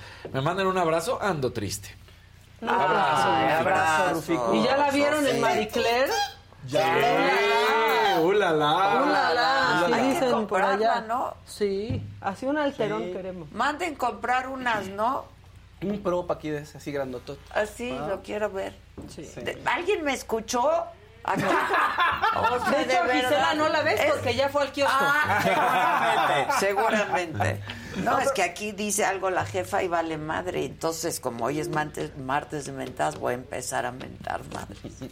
No, pero puedes especular mucho con esas fotos, como, a ver, están fuera de contexto, no sabes qué pasó antes no- ni después, qué le dijo la fan, pero entonces parece algo y dices, mira, seguro está llorando. Entonces, el escándalo, ¿no? Según el Daily Mail, pues sí se ve perturbada emocionalmente. A lo mejor Pero el bueno. que tomó la foto Sí, pues dice que sí. estaba llorando.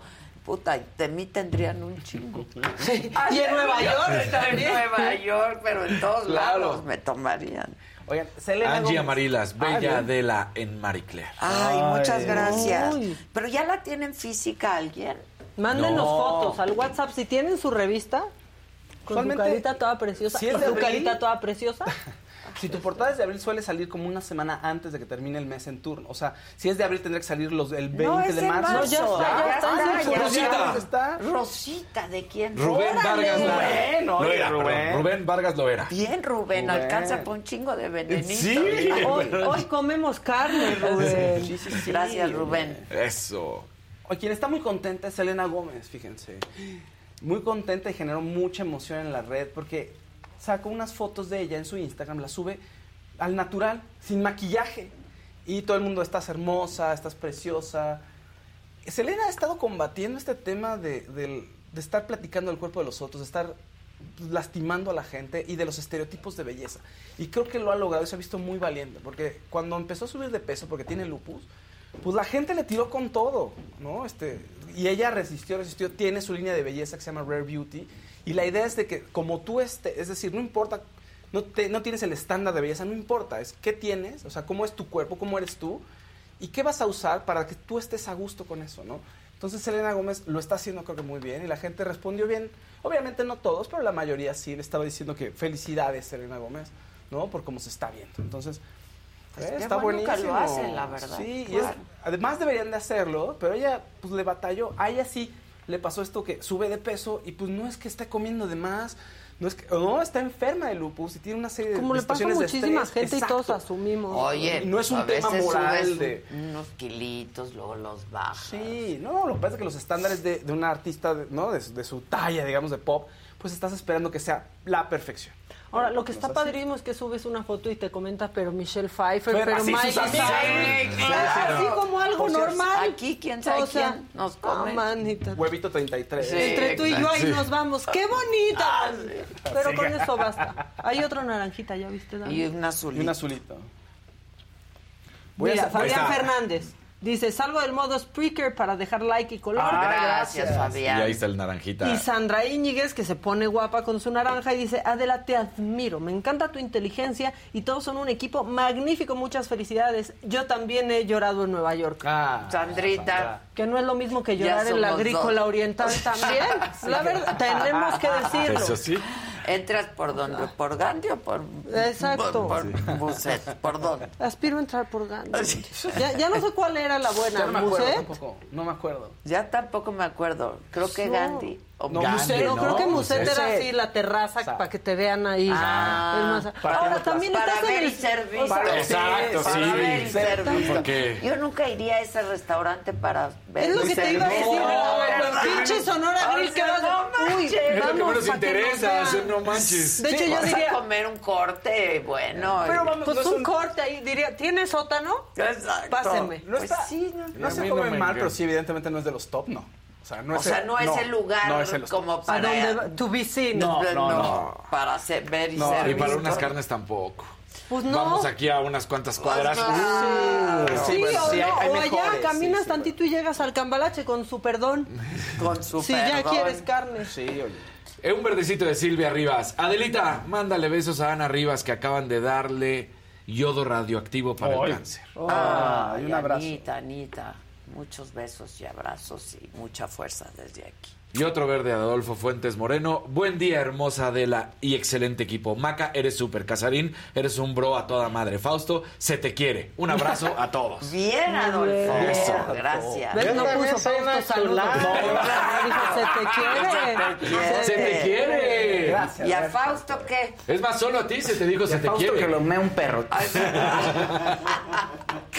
Yo también soy una chulada, ¿no? ¿Verdad? Eso. Eso. Está bonito ese, fíjense. Oigan, hubo un nuevo programa ayer. Si se enteraron. Claro. ¿En dónde? Yo ¿En lo vi dónde? completo. En la saga live a las 7 de la noche. Todos los lunes va a estar. Se estuvo D&D con Pablo Chagra, con Ferca, con Fabs, con Me cae Débora perfecto Lavarga. la fama, me da mucha risa. Está increíble la fama. Porque es como una chica banda, pero Sí. hablándote de chismes y da risa. Y de cámara. Y de K-pop. ¿Y de que no oía yo el cámara. ¡Cámara! Sí. Bueno, estuvo, eh, ahí está el programa, estuvo bien, o sea, pues qué puedo decir, son, son grandes y grandes influencias, grandes personalidades y además saben de lo que están hablando, tenían muy buen ritmo, se ve que parece que se conocían ya desde hace tiempo. Sí, ¿eh? sí, sí. Entonces estuvo bastante bien, tenemos unos destacados para que la gente lo vea y todos los lunes, que lo vean este si no lo, si se lo perdieron y lo vean todos los lunes. Vamos. A ver, acá está diciendo Josh Palmeros y la maldición se va a correr a Venga la Alegría. Mañana le toca a Laura y no seas así. Ay, no. Eso, qué Pero mira, feo, qué feo de mi modos. Capi soltó un comentario muy inacertado, ¿Qué ¿eh? Diciendo Ah, que no vean hoy porque se divorcian. Esta es una foto Ay, que a mí sí. me llamó mucho la Sí, atención sí. y me dio mucho desagrado y coraje. Eh, el periódico Milenio, que es me parece donde sale esta imagen, tuvo a bien y tuvo la decencia de blurrear blur. y, y esa parte, porque hubo gente, y eso es morbo. Sí. Eso es estar mal de su cabecita. Tomar la foto desde arriba con el eh, ataúd abierto y publicar No, la foto del señor El cuerpo maestro. presente Totalmente, ahí, o sea, no. eso sí no se hace. La verdad es que se me hizo eh, de pésimo gusto que lo expongan de esa manera, siendo un señorón, la trayectoria que tuvo, la imagen que siempre eh, dio de Lo ser que deja para el incansable cine mexicano. y que publiquen este tipo de imágenes. eh, eh, ¿Sabes qué? La gordofobia es un tema que ya estamos viviendo en una época donde ya no podemos hablar del cuerpo ajeno absolutamente de nadie. Totalmente. Y el traer este tipo de temas definitivamente es algo que además Aldo Redón, que en lo personal es un adorado, que traiga este tipo de temas con la voz que tiene, es Sí. totalmente incomprensible. Ahora, también a Samuel, digo, ya sabemos que Samuel lo, eh, le- leyó de sobremojado en las redes, pero uno, que porque dijo, ay, heredó los ojos azules, ya, que ya es racismo, que ya está, no, pues qué padre, abueleó, o le heredó a él, no sé quién tenga los ojos azules, pero ¿para qué le tiran? Y luego que si le estaba dando el suero a la niña, ya todo mundo pediatra. Ya todo mundo es este especialista en nutrición infantil, que por qué le da suero. Ese niño debe tener mejor pediatra que los bebés de Bellón. Sí. La Ferca, La qué Ferca. guapa. Que Ferca me dio risa que criticó a la que fue a los Oscars con la crinolina blanca. Sí, Y sí, Pero es negra. Exacto. Pero es negra. Nunca vi a ella. No, o sea, la no, Carolina pero. Débora, se Débora. ve súper. Aparte, qué padre el, el estudio, la escenografía se ve ¿eh? increíble. No, si aquí sí hacemos las cosas requete bien, la verdad. Débora le dijo de su vestido. Dijo que parecía esas esponjitas de baño. No, Ah, si- con las con Las esponjitas. Ah, sí, es cierto. A ver otra vez, pásenme la imagen. Pásenla, pues. No más, enter. Ah, sí. Bueno, y luego, no me hacen caso aquí ya. Ah, estos muchachos. Ya me voy a retirar. No, no, no. no. De verdad, ya. hagan sus programas. está, ahí está. Mira, se ve súper guapa. Sí. La bota está padre. Y la ¿no? bota está padre. Y me encanta el set. Se ve increíble. Sí, es lo que más te escenografía. Y me gusta que estaban muy tenebrosos. Sí, No, sí, muy está tenebroso. increíble. Oye, alguien ya hizo Con un servicio a la comunidad. Ah, ¿qué? Se llama Come Face Game y cuesta 40 dólares. Sí, no. Come face. No, pero ya es muy ya no hay- Es muy claro. Lo, lo voy a pedir Muy para claro. esta temporada navideña. Ah, oye, Para aquí- despedidas de ahora solteros. sí que como dice el Chagra, que todo el mundo pediatra, aquí todo el mundo es productor. Muy oscura el, el escenario, muy oscuro el escenario. Así es aquí. Miren, mientras no Así escribe es el aquí. Chivo Lubeski, se va a ignorar. Exacto. Exacto. Ok, ¿qué más? Oigan, en, en el tema de la literatura, este murió Kensaburo Oe, que es el premio Nobel, el segundo premio Nobel de Japón en haber ganado en 1994. Tenía 88 años y su casa eh, editorial fueron los que dieron la noticia y dijeron, pues ya de edad avanzada, no dieron más explicaciones, sino pues ya estaba grande y de edad avanzada murió, ¿no? Muy, algo muy, este, muy privado, digamos, o como muy del... Piensas de culturas orientales que es no lo que dicen te mucho, iba a ¿no? decir, culturas orientales. Sí, como algo muy cerrado. Ya murió este de edad avanzada, no pasa nada. Es importante por eso, precisamente. Fue el segundo japonés en ganar el premio Nobel, el que lo ganó en 1994. Y tiene una historia particular porque creció durante la Segunda Guerra Mundial. Entonces, obviamente, su literatura está muy. eh, pues, está marcada por ese, por ese suceso. Su padre murió en la guerra.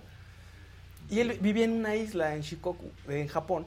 Y al parecer, su clan se encargaban de mantener las tradiciones orales de la isla.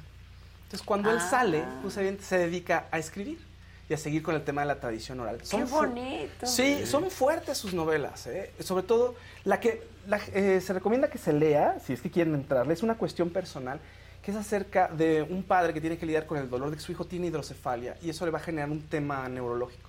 Entonces, un- no va a poder hablar bien del todo y él tuvo un niño así. Entonces, No. sí, es básicamente algo pues, que le llega y le toca, decidió ponerlo y plasmarlo en la literatura. Entonces, bueno, pues ahí está un Nobel que pueden ustedes entrarle si es que quieren. Está, es fuerte, ¿eh? o sea, no son fáciles sus novelas precisamente por eso, porque te confronta con el dolor. Pero bueno, ahí está. En otros temas culturales, que creo que va a ser el evento cultural de los próximos meses, Banksy, o sea, Ay, se- sí, va a sí, ser sí, el sí. evento, O sea, ¿eh? el evento. en El evento. Casi casi todo el mundo tiene que estar. Pero trascendió que van a traer una litografía original que es Gangsta Rat, que es la ratita ahí toda gangsta. Como son litografías, dicen que es bien el original, entonces, bueno, dentro de todo lo que se puede ver, que va a ser algo virtual y va a ser una cosa inmersiva, porque vas, vas a entrar a un cuarto y van a hacer una proyección de 360 grados, ¿no? Y además va a haber recreaciones de la obra, etcétera. Yo creo que todo el mundo va a estar ahí. No son de esos eventos en que nadie va a los museos, bueno, en- entre comillas, pues. Pero de estos eventos en los que llega algo y todo el mundo está ahí, ¿no? Y se abarrotan, ya no encuentras boletos. Entonces, creo que no, eso no, va a pasar no, va a ser Banksy. el evento, eh, sin duda. Sí. Nosotros vamos a estar por ahí. Totalmente de acuerdo. Para cerrar me encontré con una nota que es como rara para hacer la competencia maca de lo del juego. De, Puta, a ver, ¿cuál? Gwy- Gwyneth Paltrow, ya ven que ha estado metida en el tema de la salud. Sí. Todo- es vegana, tiene su este, página web que Hace tiene pipí en artículos. la regadera. Sí, sí, sí, para huevos de jade, para hacer ejercicios y maquillaje. Ah, los huevos todo. de jade para ejercicios Sí. ahí, ¿no? Kegel, sí, sí, El sí. Kegel, sí. exactamente. Un amarillito de Patti Rubalca. Entonces, Va, me le imagino, pero preguntan- dice Rubalca. Le preguntan que qué es lo más raro que se ha hecho. Dicen que se ha hecho terapia de ozono rectal. ¿What? Y que es buenísimo. No, se siente raro, pero es muy provechosa porque es para el sistema inmune, te da más energía, te desinflama. Qué rico. Es que raro, es algo rarísimo. ¿Rectal? Rectal, eso dijo. O sea, lo y más eso es raro se con una hecho. manguerita, ¿no? Sí, sí, supongo Pues sí. unos sonificadores, Pues sí. no sé, raro. Pero eso lo comentó y que muy bien, que sí funciona, que se siente rarito, pero sí funciona. fun- le funcionó, Le funcionó. Entonces, pues ahí está a la vanguardia Gwyneth Paltrow en cuanto a salud se Yo refiere. quisiera hacer una encuesta y que la gente dijera la verdad si hace pipí o no en la regadera. Eso luego está muy satanizado. Fue- pero ¿por qué es A mí se me hace normal. A mí Pues la gente también. hace pipí en la regadera. Yo hago Claro, pipí en la regadera. regadera. Sí, yo también. Claro, La neta. claro sí. Y además oyes el agua, aunque hayas Sí. hecho pipí antes, Sí. Como- con Sí. el agua, Como pues dan ganas. Sí. Digan la neta, ¿hacen pipí o no en la regadera? Queremos conocerlos más. Sí.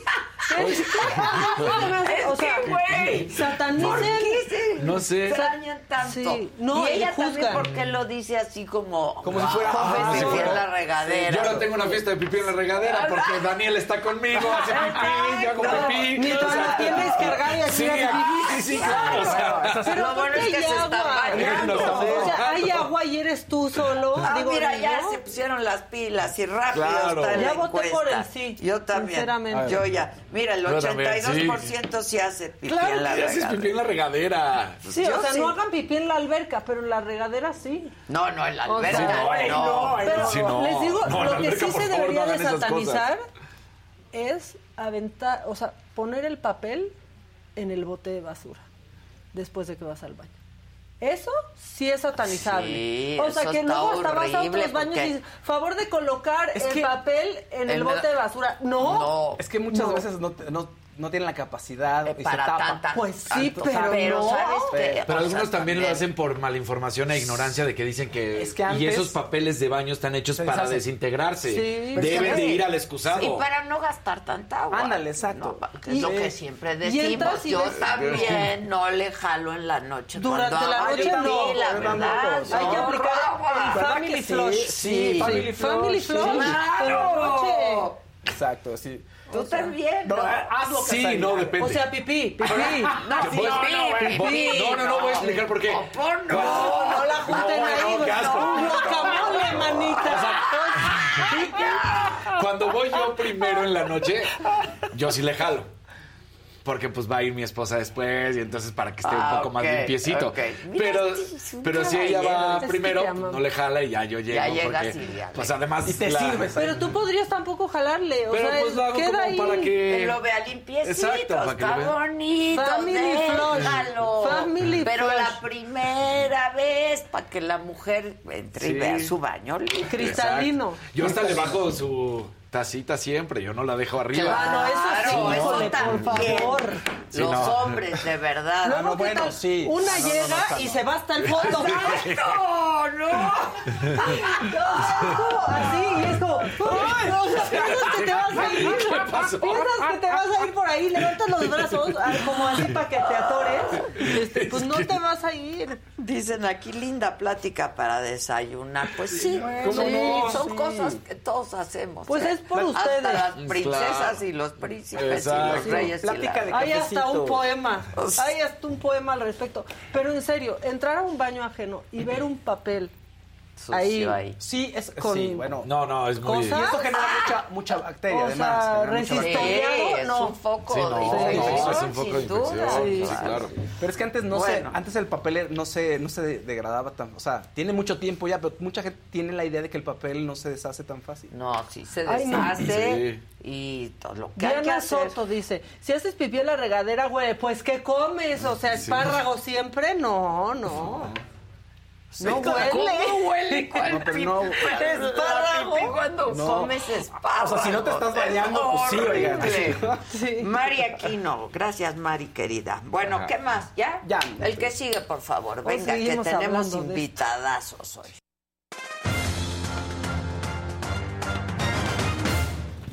Muy buenos días, pongan su like, carajo.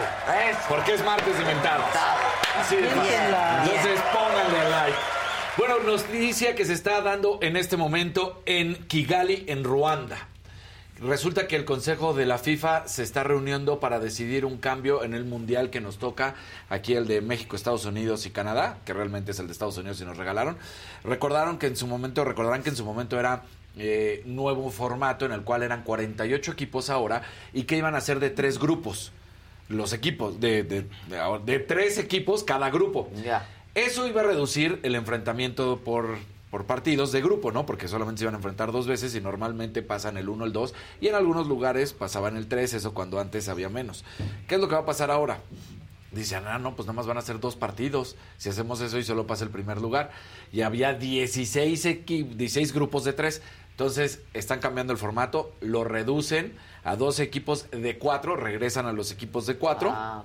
Y esto va a ser un cambio. En vez de 80 partidos que se iban a tener, ahora van a ser 104 partidos. Ah, bueno. Ta madre. Además a es- ganar más lana. A ganar más lana. Claro. ¿Y por qué? Pues porque ahorita se dieron cuenta en Qatar que varios partidos de la última fecha de la fase de grupos estuvieron al rojo vivo para ver si pasaban o no. Por ejemplo, el caso del de México, que aquí siguen defendiendo que a un gol y dices, no, fue un fracaso, no fue un gol. Si lo ves a un gol, eh, no estás entendiendo el problema. Pero bueno, así hubo varios partidos que se definieron que entonces se regresa a este formato. Van a ser 106 encuentros. Eso podría también significar que va a haber más partidos para México, ¿no? Que se jueguen más partidos. Si va a haber solamente 10 en México, recordemos 10 en Canadá y el resto en Estados Unidos. Si ahora se van a sumar 26 partidos más, pudiera ser que se repartan esos mismos partidos y a México le toquen algunos cuantos más. Va a durar ahora 39 días el Mundial. Normalmente duraba 30, se le agregarán 9 días al Mundial. Y entonces todo eso se está aprobando en estos momentos en, en- allá en Ruanda, donde está re- realizando la reunión del Consejo de la FIFA. Eso es... Está pesado, ¿no? A mí me gusta mucho el fútbol, pero está pesado ya 40 días. ¿eh? de Mira, para un aficionado yo creo que no. Diario. Para un periodista es una mentada de madre. para las o sea, viudas sí, sí, del y para las viudas del mundial también y todo.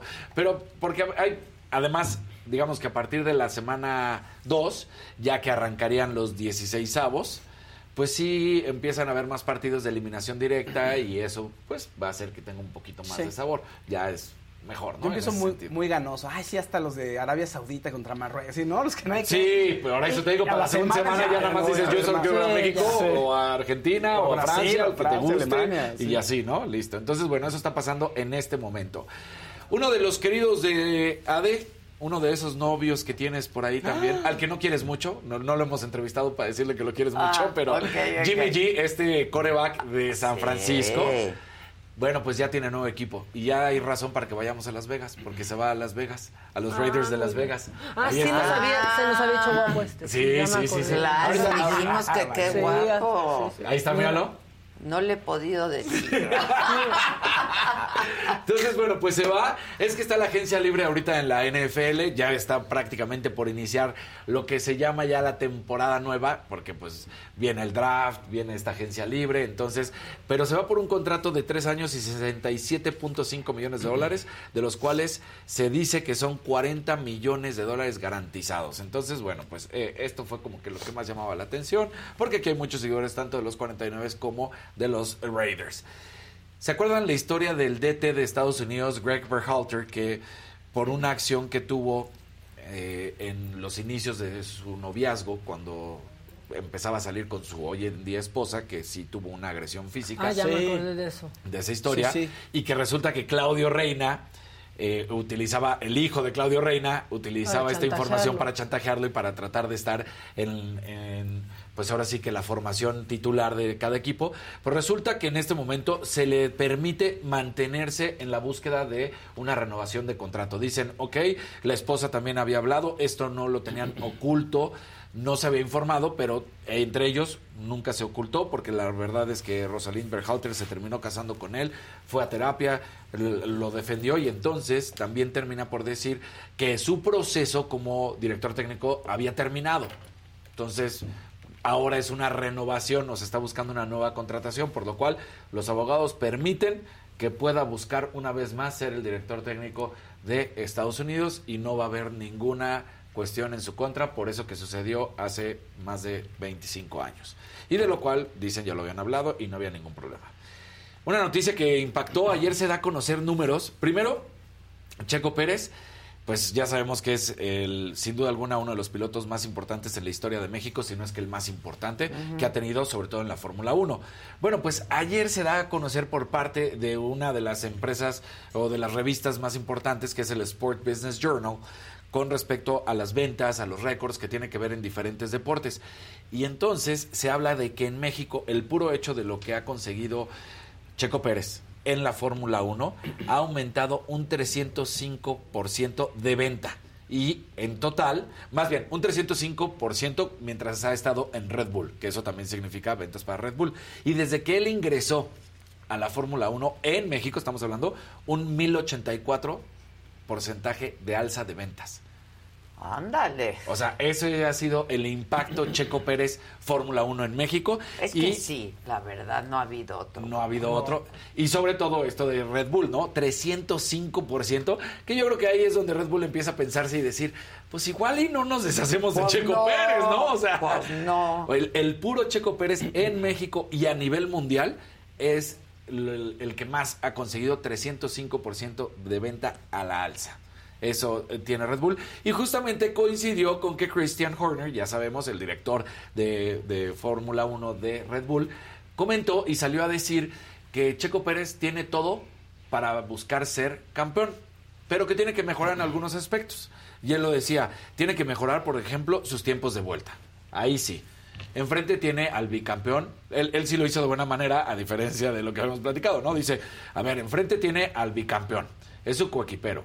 Es rápido, em- empezó a decir varias cosas, pero Checo Pérez está en su tercer año, se le ve confiado, se le ve excelente al manejo y ahorita depende de él. Tiene que mejorar sus tiempos, tiene que saber a- salir en las alargadas, tiene que saber cosas mejores, pero también la experiencia eso le ha dado un piloto de 33 años que conoce mejor el circuito, que conoce mejor la Fórmula 1 que muchos de los pilotos jóvenes. Entonces, tiene todo, depende de Eh, él. Yo creo que la va a hacer.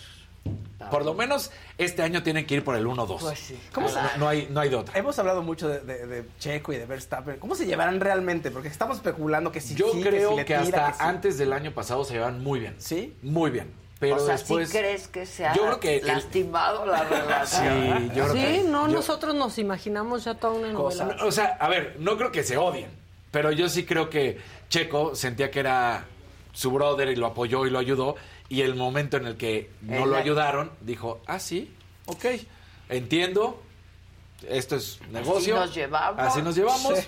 Nos, nos saludamos, somos cuates de trabajo. Así nos ya. saludamos y así nos Exacto. despedimos. Yo creo que sí, sí, sí se tronó ahí un poco la relación.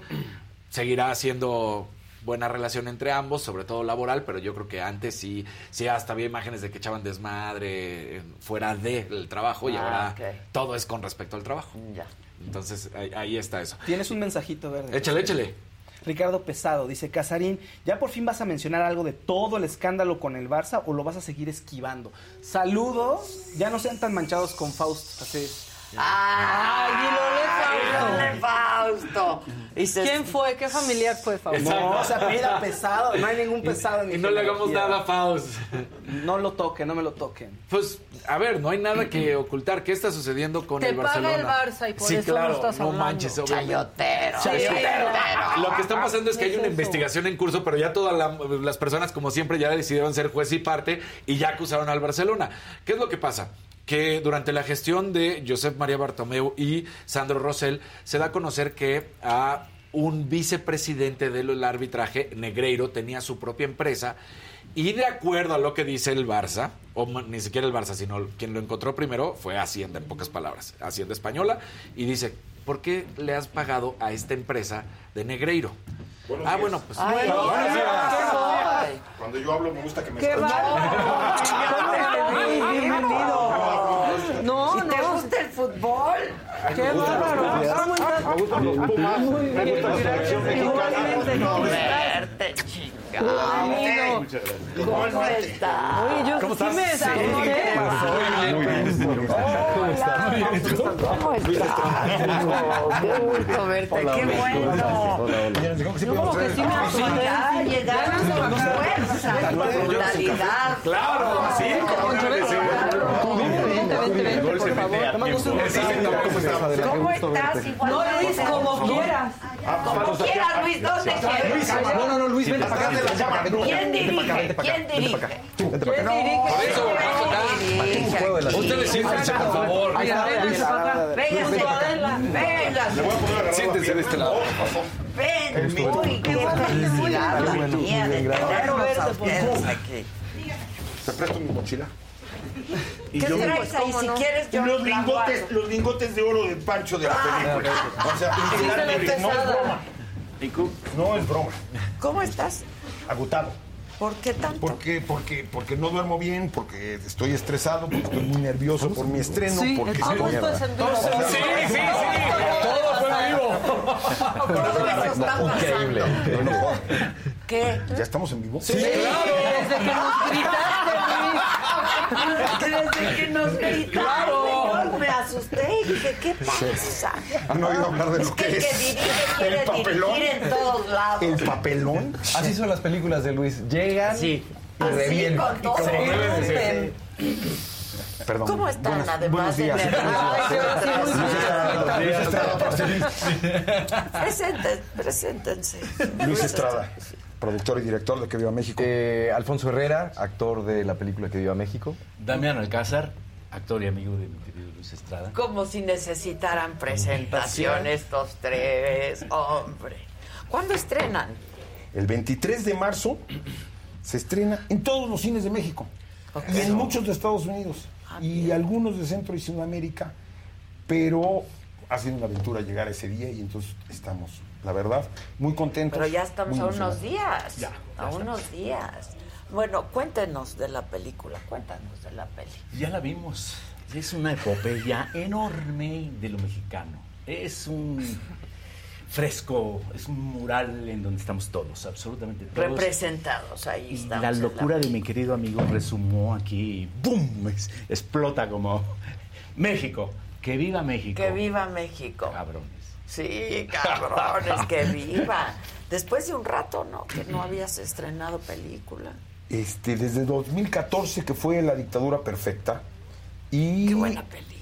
Gracias. De nada. Gracias. No, hombre, de nada. A ti ahí tú salías un poquito, no sé si Sí. te acuerdas, o sea, pero bueno, no, no, no venimos a hablar de esa, sino de la nueva. La nueva dictadura, dices. La nueva dictadura perfecta. ¿Será? Vaya usted a saber. Vaya usted a saber. Ya Dios dirá, como se dice. Como decimos los del pueblo bueno y sabio. Este, 14 al 23 son casi nueve años, pero no paré de trabajar en la película. Es mi película más ambiciosa. Es una película que me tomó mucho tiempo escribir. Luego me tomó mucho tiempo encontrar el financiamiento de la película. Eh, luego ocurrió una cosa que no sé si te acuerdas, que se llamó la pandemia de COVID. Hombre. Que literalmente cuando estábamos listos para filmar, y literalmente además lo tengo tan presente porque estamos haciendo pruebas de maquillaje con Damián y con Joaquín, que ya estaban en el proyecto, Poncho ya estaba en el proyecto, y estábamos apenas a un par de meses de empezar la película, literalmente como si fuera un castillo de barajas, se cayó todo. Y entonces hubo que como Sísifo volver a empezar desde abajo a empujar la piedra. La piedra, pues era una piedra, por- ya te lo dije, un- es una película muy ambiciosa, una superproducción para los estándares del cine mexicano. Es una película de tres horas, una épica, como bien la describió. el Tres señor horas de película. Tres horas de película, pero que creo que se pasan como cuatro. No, se no, es siente. cierto. No, se se siente como cuatro. No, menos como Yo cinco. sé, menos como cinco. Este, Gran cita. Y entonces, pues tuve que volver a empezar otra vez como en Serpientes y Escaleras. Cuando estabas en la casilla 98 y tiraste un 2, te tocó un 1 y, se- y te tocó COVID y regresé a la casilla 1. Entonces volví a empezar literalmente a empujar la piedra hacia arriba. Busqué apoyos por todos lados. El COVID encareció las películas de una manera enloquecida por los protocolos que era obligatorio tener Sí, sí, en las filmaciones. Y por fin tuve muchos rechazos de parte de las autoridades, cosa que pues, en algún momento tocaremos en la entrevista. Pero tú me estás diciendo por qué me tomó tanto tiempo. Y bueno, y luego por fin encontré el interés de Netflix en producir, en financiar la película. Qué bueno. Yo era complicado, qué bueno, pero además fue complicado porque yo pe- pedía dos cosas que para mí eran esenciales y que hoy creo que es lo más inteligente que pude hacer. ¿Qué son? Independencia y libertad para decir lo que yo quisiera, como yo quisiera y hacer la película que yo quisiera. Y me lo dieron, cosa que es, creo además excepcional que, que le, que le otorguen esa libertad a alguien, porque son empresas muy grandes que tienen ciertos, eh, en fin, códigos, tienen ciertas cosas.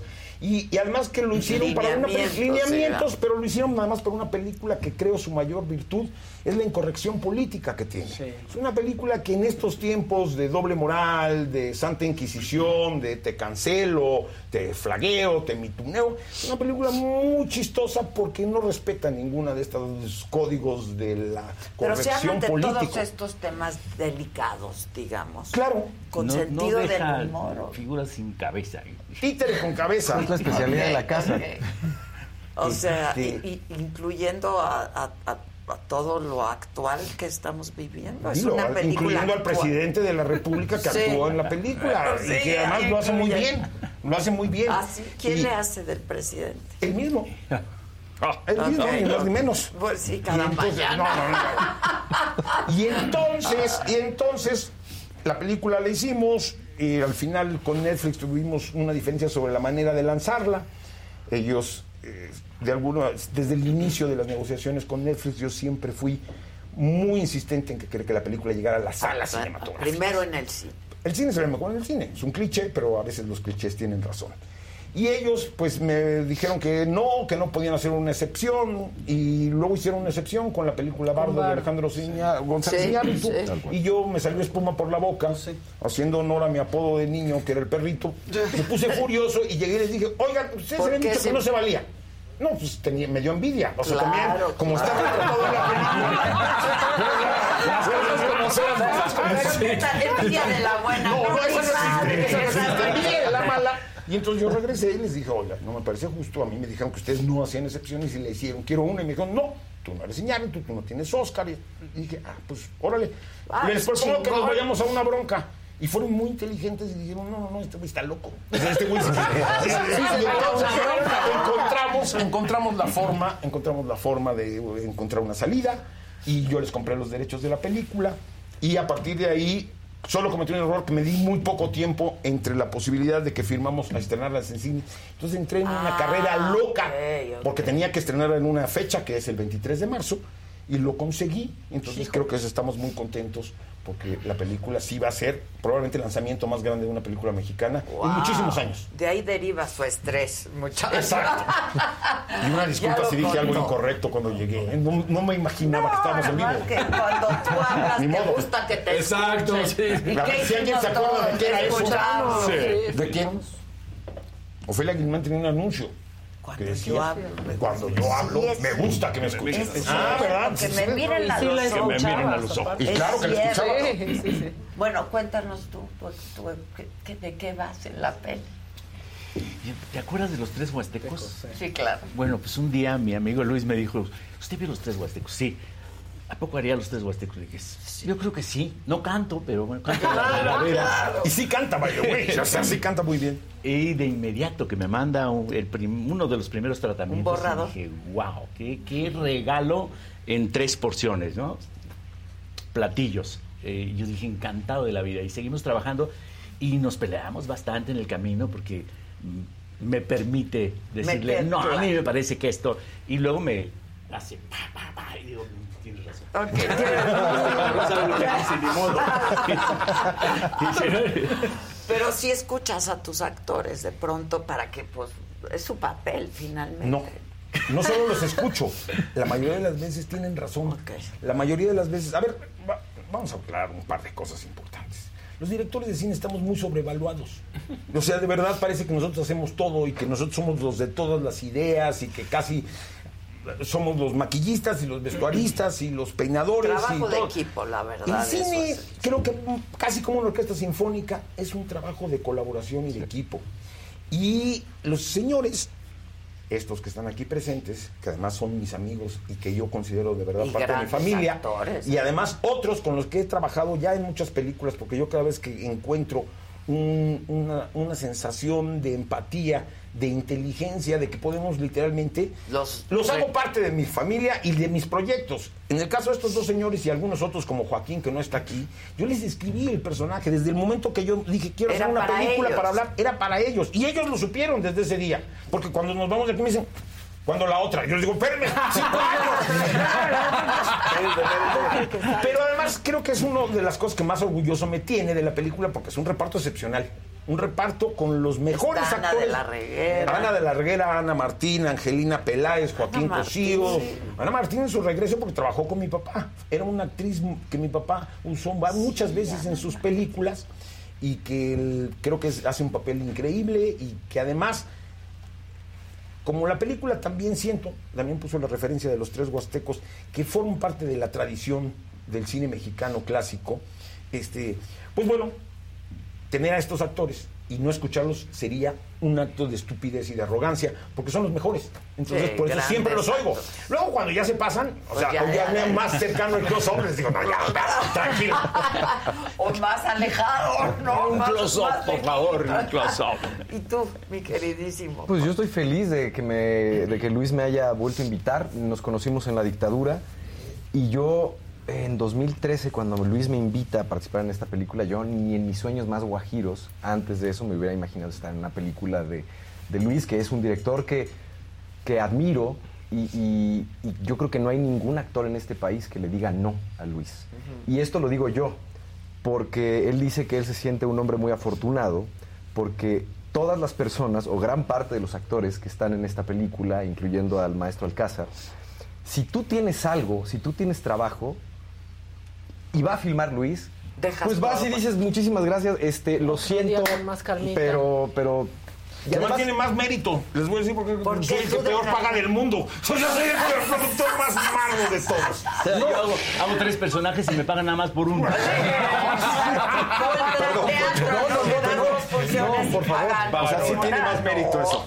Pero gran parte de los que están en el elenco, pues probablemente tenían una serie o una película, y si filma Luis, pues lo dejas todo. Y ese va a ser. ¿Fue tu caso? ¿Qué Este, pasó? pues yo creo que es el caso. Así me pasó en la dictadura y así me pasó en Que Viva México.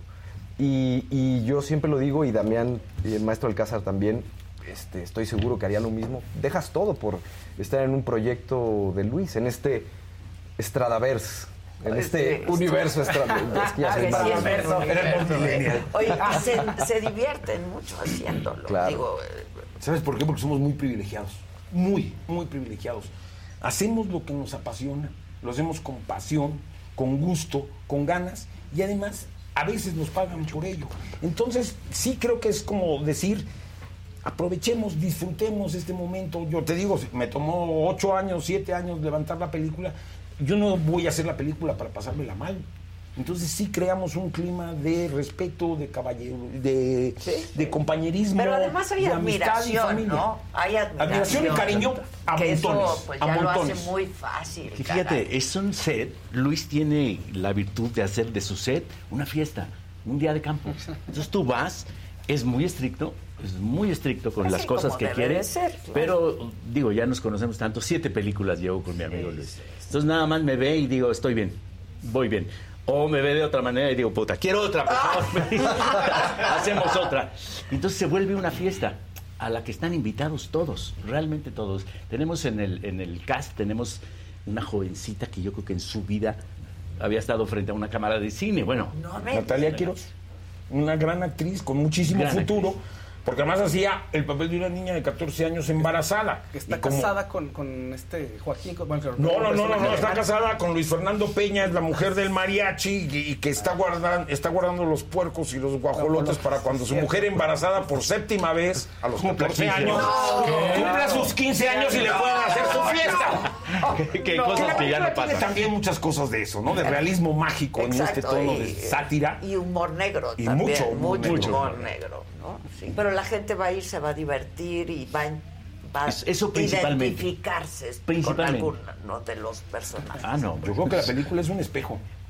Y yo creo que Pero entonces es fuerte también. Es muy fuerte porque es un espejo muy cruel. Es un espejo que distorsiona nuestra imagen, pero que nos hace que nos reconozcamos en ella. Y si tú eres muy autoindulgente y dices, no, no, no, yo no soy envidioso, ni soy egoísta, ni soy avaro, ni soy mal amigo, ni nunca he traicionado a No nadie. soy infiel. Yo, yo soy, no soy infiel, soy leal y todo lo demás. Pero ¿sabes qué? Como eres autoindulgente vas a decir, pero esa vieja es igualita a mi tía, a mi vecina, a mi primo, a mi hermana. a. Conozco a alguien. Porque sí es creo que un retrato muy exagerado, muy caricaturizado, pero muy nuestro. Y creo que todos vamos a identificar en la película. Sí, el tema de las fiestas. Es que tiene un, un, re- un gag recurrente que está pasando algo. De pronto entran los mariachis todo el tiempo. Es así de. Que porque hay fiesta todo el tiempo. y Es la que pesadilla, paga, es la sí, pesadilla de. Pancho, es la Sí. pesadilla de Pancho. Sí, sí. Todo el tiempo tienes que pagar. No, mi un hijo poco, paga, y que un poco haciendo referencia a lo que tú estabas comentando, Adela, eh, yo atormentaba a Luis y yo le decía, oye, es que Pancho, yo creo que podemos hacerlo así. Y Luis me veía con una cara de, creo que no has entendido del todo. A Pancho. Hasta que de repente tuve como una epifanía así. Y dije, claro, Pancho somos todos. Pancho es mi papá, Pancho es un tío, un maestro. Y, y este personaje, eh, específicamente Pancho, eh, tiene rasgos de mi padre, de familiares, de maestros, de personas que he visto cuando era niño. Y cuando se lo dije a Luis me dijo, bingo, ya entendiste. Ya le entendiste. Y, y este, y así como está Pancho representado, pues está el maestro Alcázar haciendo un trabajo excepcional con tres Su mejor película, personajes. ni más ni menos que el mejor actor del mundo. Es alucinante lo que hace. Es su mejor película. Es es su mejor película. Él no lo va a decir. No, no, yo sí quiero saber. No, no, no. Te ves y qué dices. Uy, yo soy autocrítico Sí, terrible. Me- me-. Tengo que ver la película cinco veces para decir, eso sí me divierte. Y puedo ver a todos mis compañeros y me acuerdo perfectamente de qué pasó ese día, qué comimos incluso, digo, pues, ¿De qué hablamos? pero mi trabajo hasta que veo cinco veces la película. ya Ok. saco Pero sí sientes que es un sabes, gran trabajo. Es un trabajo muy esforzado, eso sí. Y muy... No lo va a reconocer nunca, aunque lo acorralemos. Pero te voy a decir por qué, además, la decisión de, de que tanto Joaquín como Damián, y también de alguna manera Poncho, hicieran tres papeles. Porque se creen los muy muy. Entonces ya dominamos todo. Y dije, no, nomás me paro ahí. Y dije, Pues ahora así. Para que no se crean los muy muy, ahora hagan tres, cada uno y que tengan además una carga simbólica, cabrón, y que sean diferentes. Y además no solo eso, les ponía unas madrizas de maquillaje y, Sí, y pues, porque- para hacer tres personajes. y hay una escena que increíblemente no se quedó en la película, porque pues a veces uno tiene que hacer esas cosas. O Qué- sea, qué- cuando la ves Qué editada, difícil la edición. ¿verdad? es, pues es que literalmente tienes que ir amputando Sí. partes importantes de tu trabajo, porque creo que es más importante el todo que las partes. Pero hay una escena que en algún momento dado subiré a las redes sociales, porque ¿Qué? ya no hay. Blu-rays y todo, que Damián actúa y se pelea consigo mismo en los tres personajes.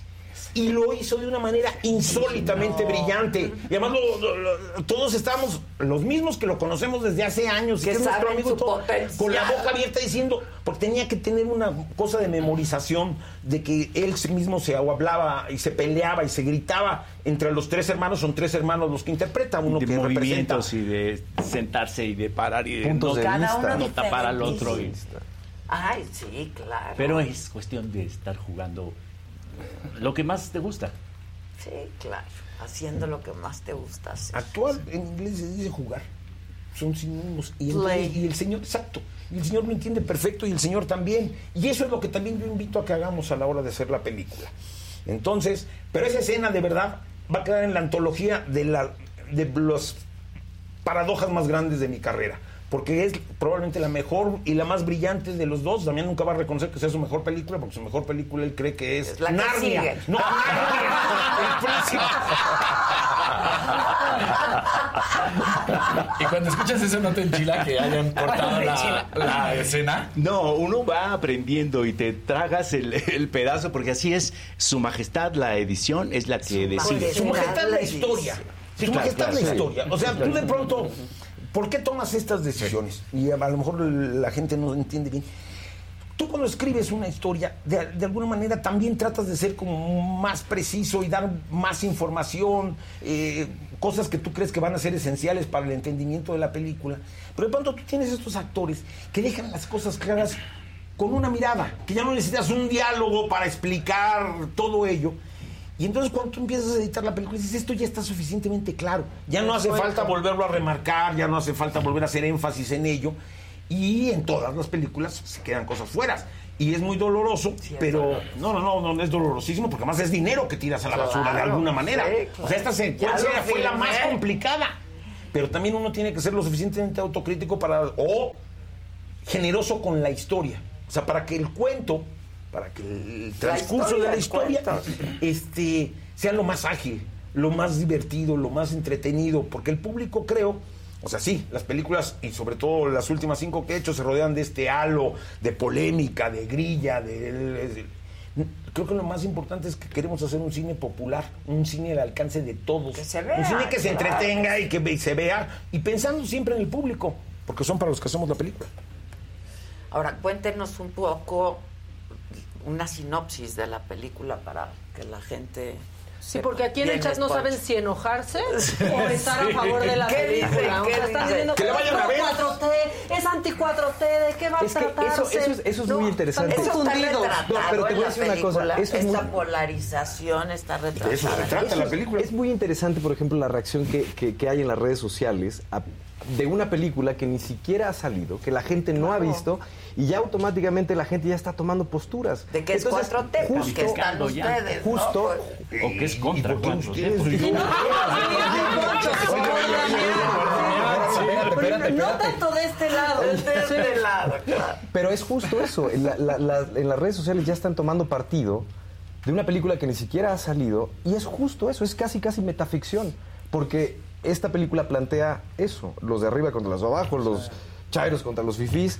Y Luis es, tiene un conocimiento tan preciso de este país y crea radiografías tan ácidas y tan meticulosas que eso es parte de la película. Esta, estas, esto lo que tú estás viendo en redes sociales es prácticamente... las redes habla. sociales son tóxicas, entonces ya no le hagan tanto caso a lo que se pone ahí. Son benditas. Dijeron. Nunca fue. Ah, en un, sí, dijeron eso. No, no, no, no, no, no, El agua bendita dijo. de ser tóxica también. También. No se toma. Este, la Que Viva México es una sátira, una sátira política sobre una familia, los reyes de la prosperidad, que a la muerte de un personaje que tiene más de 120 años, deja una herencia. Ok. Y para que se pueda leer su testamento pone como condición que la familia se reúna toda, porque si no, no se puede leer. El personaje de Pancho, de Poncho, que luego, te- luego tenemos ese problema, Pancho Poncho, Pancho Poncho Pancha, este, él ya había abandonado su pueblo y se había convertido en un fifí en la Ciudad de México, vivía en Santa Fe, este, en un fraccionamiento de estos que tienen nombre en inglés, Paradise Hills, Santa Fe, México. Y tiene una esposa guapa y tiene unos carrazos y es gerente de una fábrica.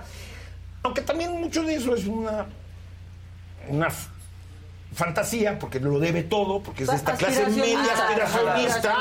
Vulgar. Vulgar. Vulgar. Híjole, no perdonan una, ya no está en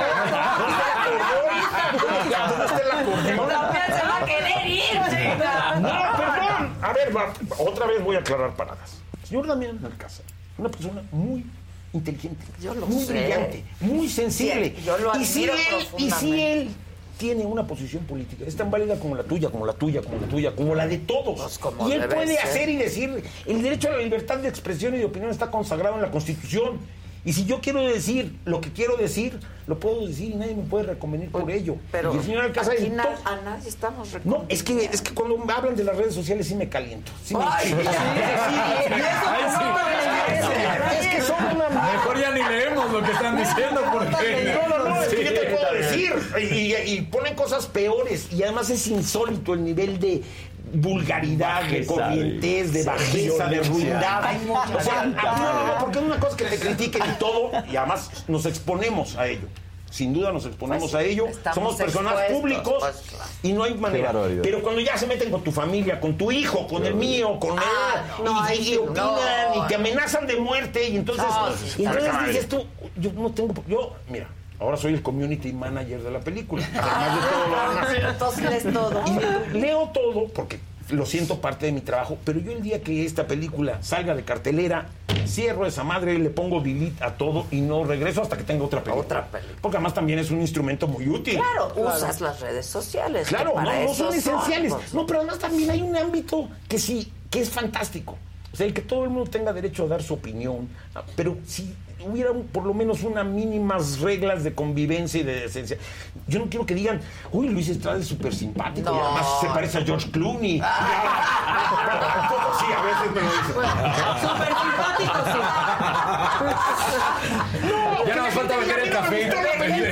Sí. A mí no me gustó la película de Luis Estrada porque me, me Está pareció bien, que está increíble, está increíble. Pero ya, ya no me gustó la película de este hijo de su chingada madre, al cual vamos a meterle un balazo porque está en contra de no, nuestro proyecto.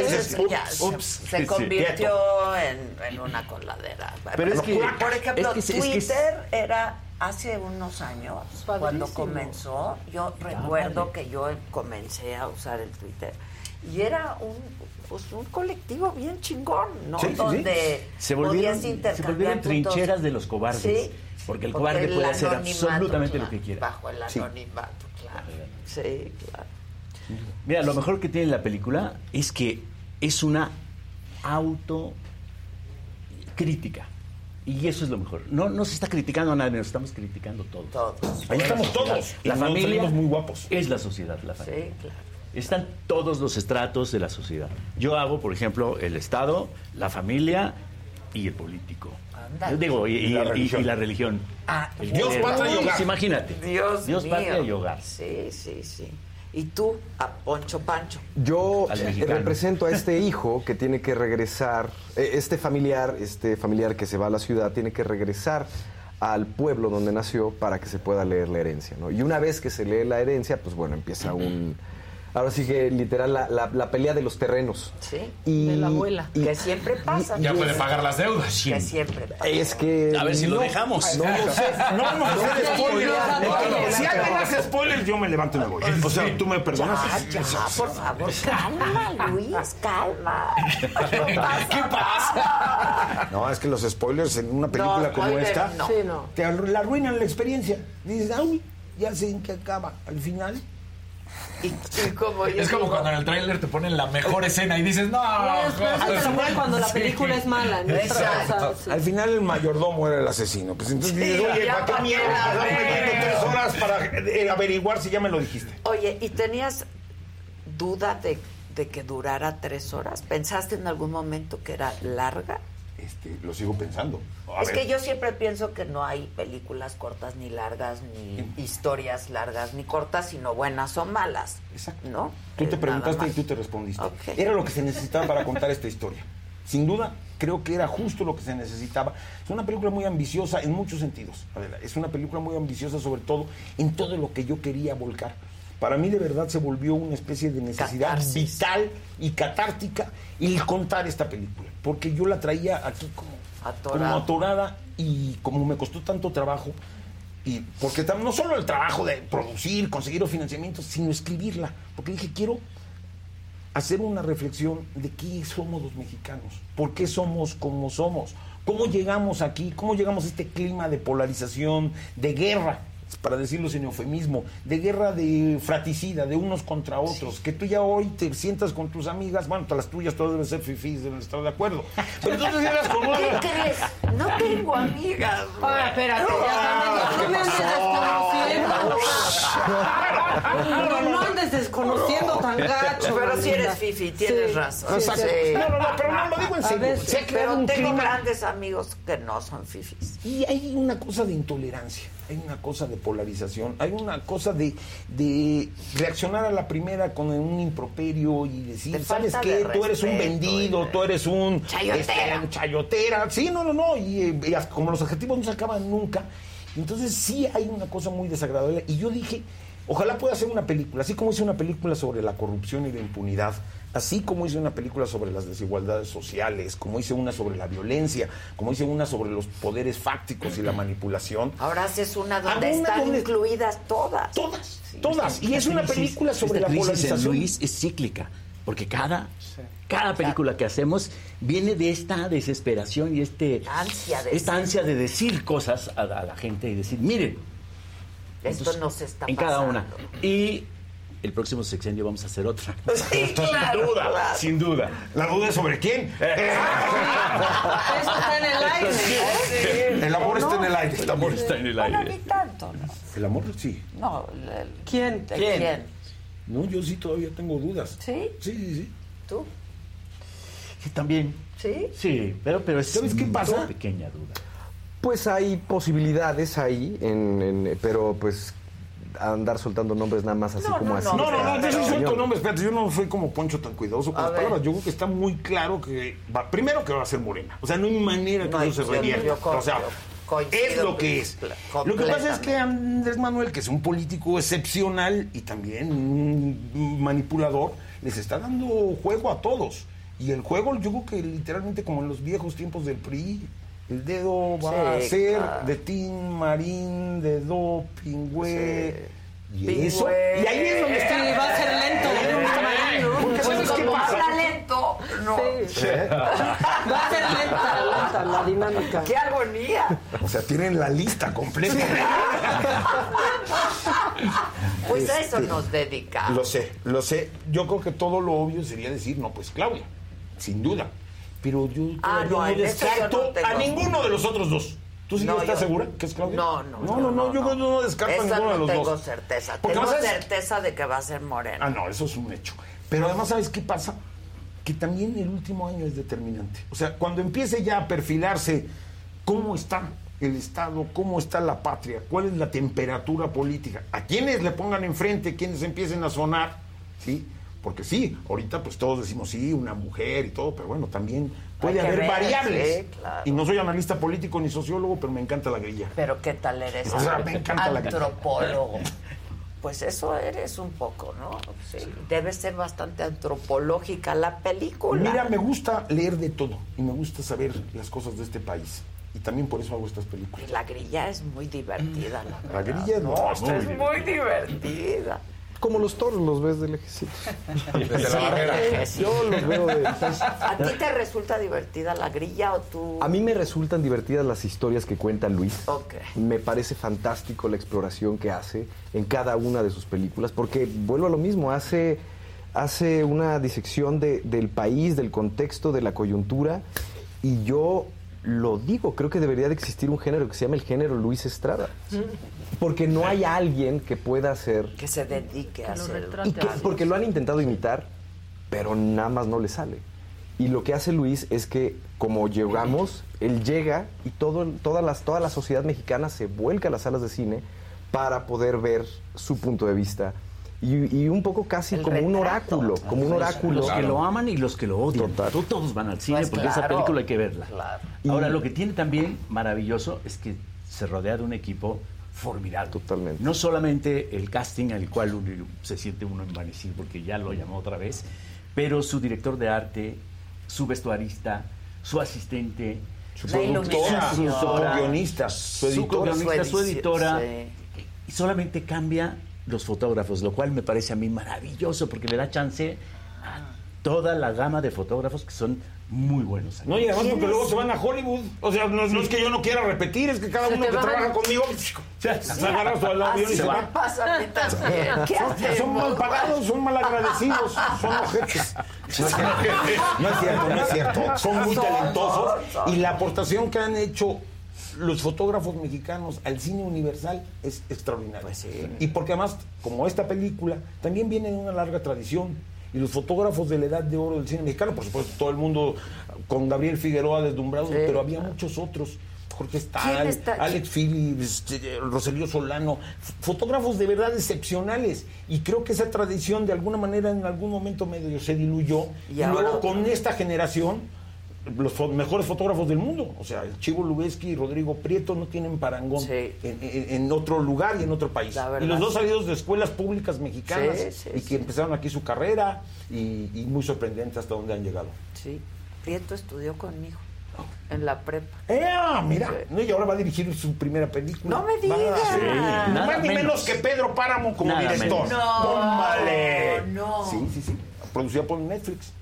Wow. Ya lo anunciaron. Mucha en dos semanas creo que arrancan. Mucho ¿Ya? talento. Ya están ahí. Tiene mucho talento. Mucho la talento. verdad. Ojalá que como director también. Que- Es que surja. es difícil también. Es muy difícil. Bueno, de que se va a ver increíble, se va a ver. Sí, increíble. eso sí. Se va a eso ver sí. increíble. Eso es lo peor que le puedes decir a una película. No, no, no, Cuando no, alguien no. te dice, No, oye, no, fui a no. ver tu película y qué buena foto ¿Qué? tiene", y dices, ¿Qué? puta madre. No, fracasé, fracasé. Te voy a decir una cosa, Rodrigo le, no ha- fotografiado a, a quién no le ha fotografiado en... ¿Qué, qué dijiste? Pero de verdad Escupa el veneno, escupa el hablar. veneno, escupa el veneno. Bueno, es A mí, que... Estuvo nominado. A mí también. La verdad, A mí también, a mí también. A mí me gusta lo que hace Daniel. Daniel. Y luego dices, ¿pero para qué? Porque Daniel siempre es un gran actor. Sí, gran. No, no, no, y en esa película está increíble. Increíble. Y yo creo que se que de alguna manera el mismo Alejandro es el que le dio esta cosa a la película que la gente dijera, ay, es que es muy presumido. No, yo es una película bien interesante. A mí me yo que me dedico a lo mismo de él, de pronto digo algunas cosas. Sí, claro, yo no me hubiera mandado al cielo. O sea, yo me hubiera mandado al infierno, Exacto. que ahí es donde dice uno, bueno, Ahí fue un poco indulgente, ¿no? fue un poco indulgente consigo Sí. mismo. Pero bueno, a ti no te gustó. Me- se ve muy bonita. Sí. Tiene unos planos secuencias... Muy bonita. Sí, No, a mí sí, la verdad, Película ¿no te bellísima. gustó? Tiene unos planos secuencias muy, muy lindos. Eh, Por ejemplo, toda la parte de la... Una película y ya- de la- ¿Cómo? ¿Cómo? No, tiene unos planos secuencias y tiene unas imágenes muy bellas. Creo que, el, que- ¿quién fue? Darius, Darius, Darius Conji. Darius Conji hizo la Nominado, ¿no? fotografía. Perdón, hijo, pero tiene el presupuesto de 20 películas como la nuestra. Eso sí. Eso sí. Ah, bueno. Y Pero con yo todo creo que- eso... pero no, pero no importa. No, no yo, importa, señor pero Alcázar, sí yo importa, creo que- querido. Sí importa, pero yo creo que Con esto todo es un presupuesto Este Este es un set de Luis. Este es un set de Luis. Es Yo, yo creo que las películas, y además que todas las opiniones son válidas. O sea, porque yo también, en tantos años en este negocio, he descubierto que nadie ve la misma película. Mira, ahorita salió el tema Nadie de Barbie. ve la y nadie misma. ve, así como nadie se baña dos veces en el mismo río, nadie ve la misma es película. cierto. Y yo que, por- como parte también de mi trabajo, me acerco a- con el público, tengo conversaciones. El otro día tuve un conversa- tuvimos un conversatorio muy interesante con estudiantes de, Ah, de diferentes padre. universidades públicas y privadas. Se pasó la película y, y luego tuvimos un, preguntas y respuestas con ellos. Te das cuenta que de verdad si tú tienes una educación de tal nivel, si tú tienes un origen social, si Ves tienes- una película. Y además también depende de- el- del humor en el que estés. Claro. Hay películas que yo he visto que digo, "Ah, la odié y todo, y luego la vuelvo Y a ver. la- y digo, exacto. "Oye, espérate, ¿cómo Y te no encanta. entendí? ¿Cómo no? Porque Exacto. pues ese día estabas de mal humor, Sí. te peleaste con la vieja, y, y- y ya la viste y no estabas como debías de estar para A mí hacerlo. me pasó con Bardo, por ejemplo. O sea, que la vi dos veces y vi otra película. No, no, no. Es, Otra es- película. es un proceso ¿No? bien complejo Sí, y porque más nadie es monedita de oro. Nadie es monedita de oro. Así es. O sea, Ya te lo y yo creo que si uno, si uno, pues, hace, yo creo que igual que Alejandro y que igual que nosotros, tratamos de hacer la mejor película posible y tarde o temprano, pues habrá algunos a los que les guste y otros a los que no, y encontrar a su público o no. Que es una de las cosas maravillosas del cine. Yo hoy por hoy no tengo la menor idea cómo le va a ir a nuestra película. Le va a ir muy taquilla. bien, le va a ir muy Esperemos que sí. bien. Todos los estudiantes tenían opiniones más o menos parecidas, pero a todos les gustó. Sí. Ah, a todos les gustó la película. No, no, yo ya quiero ir a verla. Ven, sí, Bueno, 65 pesitos barato. los pago. Venga, los eso. pago. A los amigos hay que pagarle el boleto. Yo te ¿no? invito, yo te invito, Típico ya, que no se diga. de- de- voy, a, voy al restaurante de mi amigo y quiero que me invite la cuenta. Pues no, O si es tu copa, amigo, tú. menos. Como hacen los, como hacen los influencers youtubers. Ah, mire, si quiere que yo diga que su comida está buena, no me corre. Si, si no me invita la comida, su comida es una mierda. hay que pagarles. Por Oye, eso se trata. 3.200 copias en esta película. Puta, sí son Una locura, muchísimas. una locura, una apuesta de. Sony Pictures International, de Philip Alexander, que es su presidente aquí en México, y que yo creo que es una apuesta casi de ruleta. O sea, literalmente yo puse mi resto en la película, pero creo que Philip también. Y ojalá los dos nos vaya muy bien. Pues sí, seguramente así será. Se estrena 23, 23 de marzo 23 en de todos marzo. los cines de la República, todos. Y en Estados Unidos. Y en Estados Unidos. Y el primer fin de semana, siempre lo decimos, es muy importante para las películas. Sin duda. Entonces hay que ir, hay que estar. Es puente, ¿no? Bueno, sí, próximo- no, es el que sigue. Ah, es que es el Sí. 15. Ok, perdón, perdón. Pero llega la primavera, todos estamos un poco Sí, ya más fresquitos, sí. tenemos ganas de salir con la novia y nada mejor que ir a pasarse un buen rato viendo una película mexicana. Oye, ya que están, ¿qué películas han visto recientemente? Lo- Yo todas las de ¿Vieron los algo Óscares. de los Óscares? Yo todas. ¿Y? Y para variar hicieron un papelón. Ah, solo hubo una película que realmente me encantó, que es The Banshees, of. Inisherin, Sí. que Sí. aquí se llamó La Isla de los Espíritus. sí. Me pareció un peliculón con una actuación de Colin Farrell y del otro que se me olvida su nombre, que ya habían hecho otra película. Sí. Me pareció una película formidable. Esa de Everything Everywhere All the Time. Perdón, yo ya estoy un poco, yo ya soy un hombre mayor. Yo ya soy un hombre mayor. Este, la de Spielberg me encantó, creo, creo que es un poco. también. Pero sin creo que es novedad un en el poco frente también, sin novedad en el soft. frente también es muy bueno. Muy Sin- buena. Sin novedad en el frente, también me gustó mucho. Triangle of Este, Sadness. Esa, me cagó. Uy, a mí me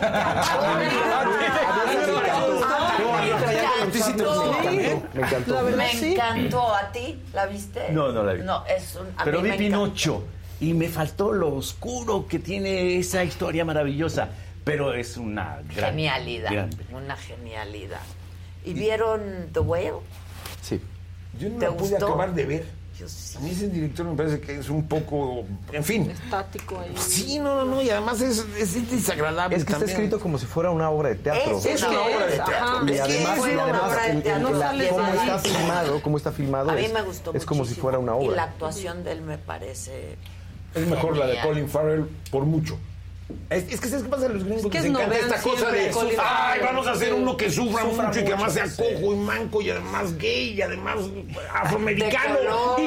Y. Y no tenemos cómo no darle el Oscar, porque entonces ya es Todos somos de colores, eh, by the way. Sí, claro, color negro. Yo me refería al de la de color brujas negro. ayer. Esa otra muy Es bien fantástica. Fantástica. La de Brujas. La de Brujas, ¿te acuerdas que ayer Sí, platicamos? sí. Si no la han visto, se la recomiendo mucho. Es un gran director este señor. Y escritor. un irlandés y, escritor, también escribió de teatro. Escribió Escribió- los escribió tres, tre- eh, tres letreros los three billboards. Outside sí. Ebbing, Missouri. ¿Y vieron Tar? Yo sé evitar. ¿Te gustó? Me gustó más lo que la película dice que la película misma. Creo Ya. que tarda demasiado el planteamiento en contar que esta es una bruja y una cabrona y bla, bla, bla, bla, bla, y, pero, y te lo reitera. Es un poco esta cosa de hablábamos de la necesidad De sacrificar y editar, Ya. pero al final me parece fantástico. O sea, cuando ella empieza a irse por el hoyo negro, ahí sí dije, Sí. ojalá ¿La hubiera sido más breve la película Vela. para... Me roban los primeros encantar. 30 minutos. Sí, sí, la vi, Master. Y no opina más o menos lo mismo. Eh, a mí me gustó mucho el trabajo de Kate Blanche. La verdad es un trabajo que luce adoro, mucho, que luce muchísimo y pues ella es la, La película. Sí, la verdad sí, y lo sí. hace muy Ella bien. es la película, Sin sin, duda. duda. Pero que se vaya por el hoyo negro es fantástico. Sí. O sea, la cultura de la cancelación. Además, un poco también. Y fíjate que se ¿Qué conecta un poco con esto. de la cancelación? Fíjate que se conecta un poco con que viva México, porque sí hubo una cosa muy deliberada a la hora de escribir y hacer la película, que es decir, no caigamos en la trampa de la doble moral y de la hipocresía de la corrección política. Hablemos y digamos de las cosas por su nombre. Y que, ah, porque además así nos expresamos. Y entonces ahora resulta que ya no le puedes decir gordo al gordo, flaco al flaco, enano al enano y otras cosas que mejor ya no digo. Para que no digan que no hay que cuidarse. Pero, pero la película es muy provocadora e irreverente en ese sentido. En de veras decir, ¿saben qué? La libertad es esencial para el arte. La libertad de poder decir las cosas, sobre todo en un género como la sátira, en el que tú estás haciendo eso, usando las herramientas de la comedia, Claro, usando claro. el humor negro, y de pronto decir, ay no, ya no vamos a poner este personaje y porque se van a ofender los de. Porque ahora ya todo el mundo se ofende. O sea, de todo. Entonces es sobre todo creo para el arte, un crimen. O sea, ah, recientemente se habló de la historia de que los libros de Roald Dahl los iban a reescribir sí, sí, porque sí. decían feas. Brujas, gordas. No se iban, los están Bueno, reescribiendo. pues es un crimen. Es un crimen y un lo escándalo. Van a hacer con muchos clásicos. que Van a es- desaparecer. es una vergüenza para la humanidad.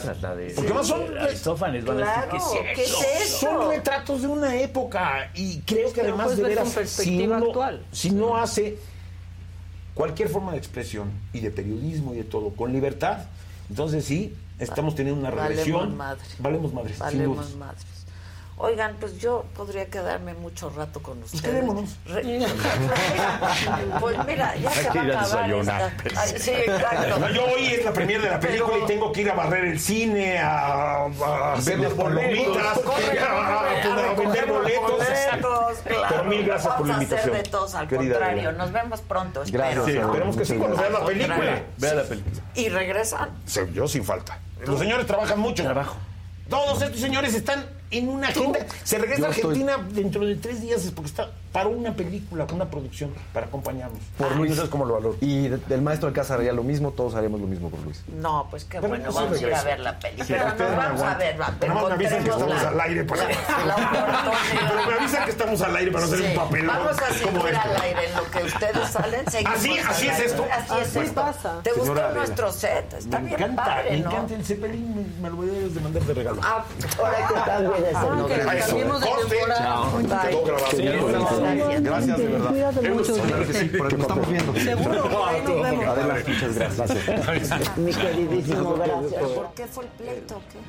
Por ejemplo, tú, Saúl, piensas de, ah, yo ya me quiero ir y quiero ser independiente y quiero ser cantante, solista y así. que van a platicar de mí. Las noches y el sillón aquel que guardan los secretos que solo tú y yo sabemos y se mojarán tus ojos. ¿Cómo es un poco su vida de ustedes? Que la foto, Hay mucha tentación luego, don René. ¿Ha llevado a la banda con los malos ahí de Sinaloa? Eso y más cuando sé que estás tú, que sepa el mundo entero, que tú eres lo primero, por ti la oscuridad se vuelve luz. Es que me la paso bien contigo, tú mi complemento, mi abrigo, todo eso y más mi amor, tú eres la razón.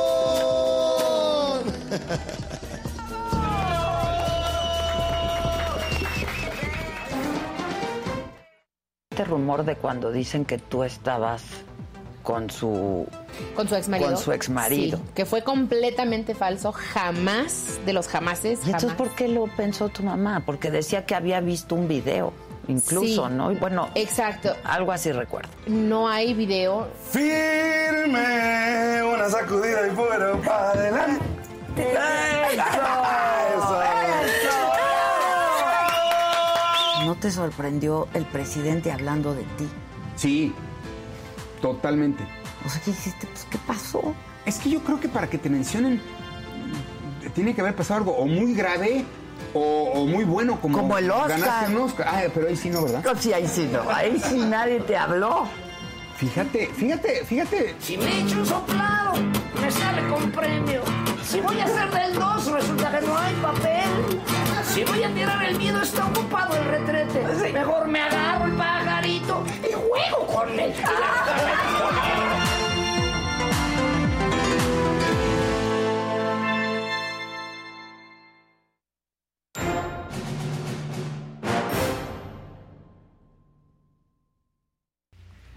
Buenas. Hola. Hola. Vienen cabronados. Sí, sí, sí.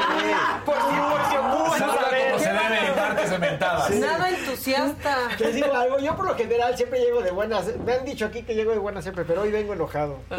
Estás muy Sí, enojado. estoy muy, muy, enojado. muy enojado. Muy enojado. Muy.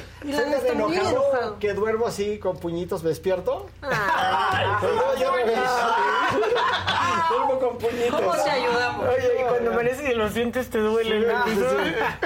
Te, te digo algo, estábamos, nos fuimos, fue cumpleaños de Gina, entonces nos fuimos de, de- el- que desde ahorita la y le digo que es el amor de mi vida y que Dios me ha pagado toda, Dios me dio toda la suerte el mismo día, el día que la conocí, Ah, toda la no. que me debía. Fin, la estaba- estábamos de vacaciones con los niños. Y este, ya tenía yo una mala noticia de que me habían, eh, de que están persiguiendo un abogado, por- pues simplemente por la práctica. Yo ahora soy el secretario técnico de la defensa, la defensa de la barra. Mi traba- parte de mi labor pro bono, esto lo hago este, sin, sin ningún pago a cambio, es representar abogados que son perseguidos ante, ante pues las instancias que correspondan eh, a través de la barra. Entonces me entero el jueves que a, que un abogado lo judicializan por una porque a- lo acusan de haber omitido datos en un amparo, cosa que es de cajón cuando te quieren hacer daños. Los abogados denuncian los fraudes procesales o falsedades o los delitos de la ley de amparo. Estaba yo muy molesto. Me, me desperté, me subí al coche con los niños, pues subimos al avión, llegamos, a estaba yo mal. De repente a las 5 de la tarde me dan, pasa lo mismo en otro asunto, pero esta vez en Ciudad de México, ya federal. Y me dice Gina, pues si vas a estar aquí así, ya nos vamos a regresar. Le dije, Gina, nada más puedo con dos pedotes al mismo tiempo. Y ya están cubiertos. Sí. Ah, sí. Estamos a tope. No no, ya, yo creo que ya con eso puedo. Pero, pero Gina en su bondad. Puedo prescindir. Oye, Gina en su infinita bondad. verdad, este, me lo dejó pasar y ya me, me dio una. Le dije, hay veces que lo único que necesita uno es un abrazo y 10 millones de dólares, pero me conformo con el abrazo. Exacto, Dame, mi abrazo y seguimos. Que al rato lo van a guardar y te van a decir, ¿te acuerdas que solo podías con dos pedotes? Ahí te viene el Sí, sí. Pero bueno, la verdad es que, que en este trabajo, este, que es, eh, este trabajo de, de defensor, uno tiene que tener mucha resistencia y mucha mucha calma porque bueno pues no, todo el- no podemos estar ofendidos todo el tiempo no tenemos que, que, que pelear y invocar lo que el derecho que nos asiste y salir adelante Y mucho hígado, mi Mucho querido Elan, para aguantar esta Pues, su sí. práctica. Y poco su área de práctica es, Exacto. es Y poco bastante aguacate. compleja. ¿sabes de dónde viene la palabra aguacate? Dime, por favor. aguacate es una palabra en náhuatl que si lo que leí que si es que si es lo que- si es cierto lo que leí en Google quiere decir testículos. Una persona que tiene muchos aguacates. Entonces necesitas muchos aguacates. En ese no poco momento aguacate. ocupo- No poco aguacate. sí en ese momento ocupo los aguacates. Bueno. ¿De qué vamos a hablar? Acá Pues, Claudia, yo nada más voy a Traemos dos temas porque, pero bueno, que por empezar por el principio, que es a propósito de la sentencia, en alusión y en honor a mi querido amigo penalista, el día de ayer finalmente se dicta sentencia que condena a 70 años al feminicida de Mariana Lima Buendía. Eh, y, creo que vale la pena mencionarlo. eh, no creo que eso signifique justicia, y menos en este país donde, como decíamos, matan 11 mujeres por día eh, y las estadísticas son realmente desgarradoras, pero es una lucha de las madres, las madres en este país, no solamente las que buscan a sus seres queridos, sino que también aquellas madres que buscan justicia. ¿no? Eh, Irinea Buendía ha sido un ejemplo incansable de esa resiliencia, de esa fortaleza, ¿no? de estar siempre en esta lucha ejemplar. El homicidio, el feminicidio ocurrió en el 2010. Empezó su lucha justamente porque se reaperturara la carpeta y que no se archivara diciendo que había sido un, un suicidio. Eh, es un precedente muy importante en la Corte que justamente la sentencia de Mariana Lima establece todos los lineamientos en cómo se deben, esta línea de investigación para que se establezca el feminicidio cuando hay una crimen, un crimen violento en contra de una mujer. Y el día de ayer finalmente pues se condena a su agresor, a su victimario a 70 años de prisión. ¿no? Entonces creo que vale la pena mencionarlo eh, porque pues en honor a estas madres que buscan justicia y que no paran hasta alcanzar. Dejan la ¿no? vida en Dejan ello. la vida en ello. Eh, Irinea Buendía pues ha estado en todos los foros, en todas las marchas, en todas partes, siempre entra con un gesto, su gesto adusto porque no es para menos, con muchas veces la foto de su hija y cuando uno escucha a una madre que tiene que hablar y que se vuelve casi perito en cómo son las esposas de la policía, las omisiones que hay en la guardia y custodia de las pruebas y todo esto, pues es realmente desgarra- desgarrador porque ella está haciendo la función que el Estado debería de hacer. Entonces, pues en honor a Irinea Buendía, que tenga un poco de paz en su corazón al haber llegado esa sentencia el día de ayer. Pues sí. Ese es el tema y la sed la sed de justicia solamente se puede saciar con justicia Solamente. solamente justicia. Entonces, es, es increíble y es, es, es sin duda muy lamentable que un particular tenga que hacer lo que las instituciones Sí, no pueden sí, hacer por uno mismo, pero... Pero es la historia de este país. es la historia, La historia de es- este es de este país. y de muchos más, ¿eh? o sea, no es, un, no es un problema solamente oriundo de, de México, pero, pero sin duda esta resolución es una resolución que, que le da una justa dimensión a la problemática y sin duda es justicia.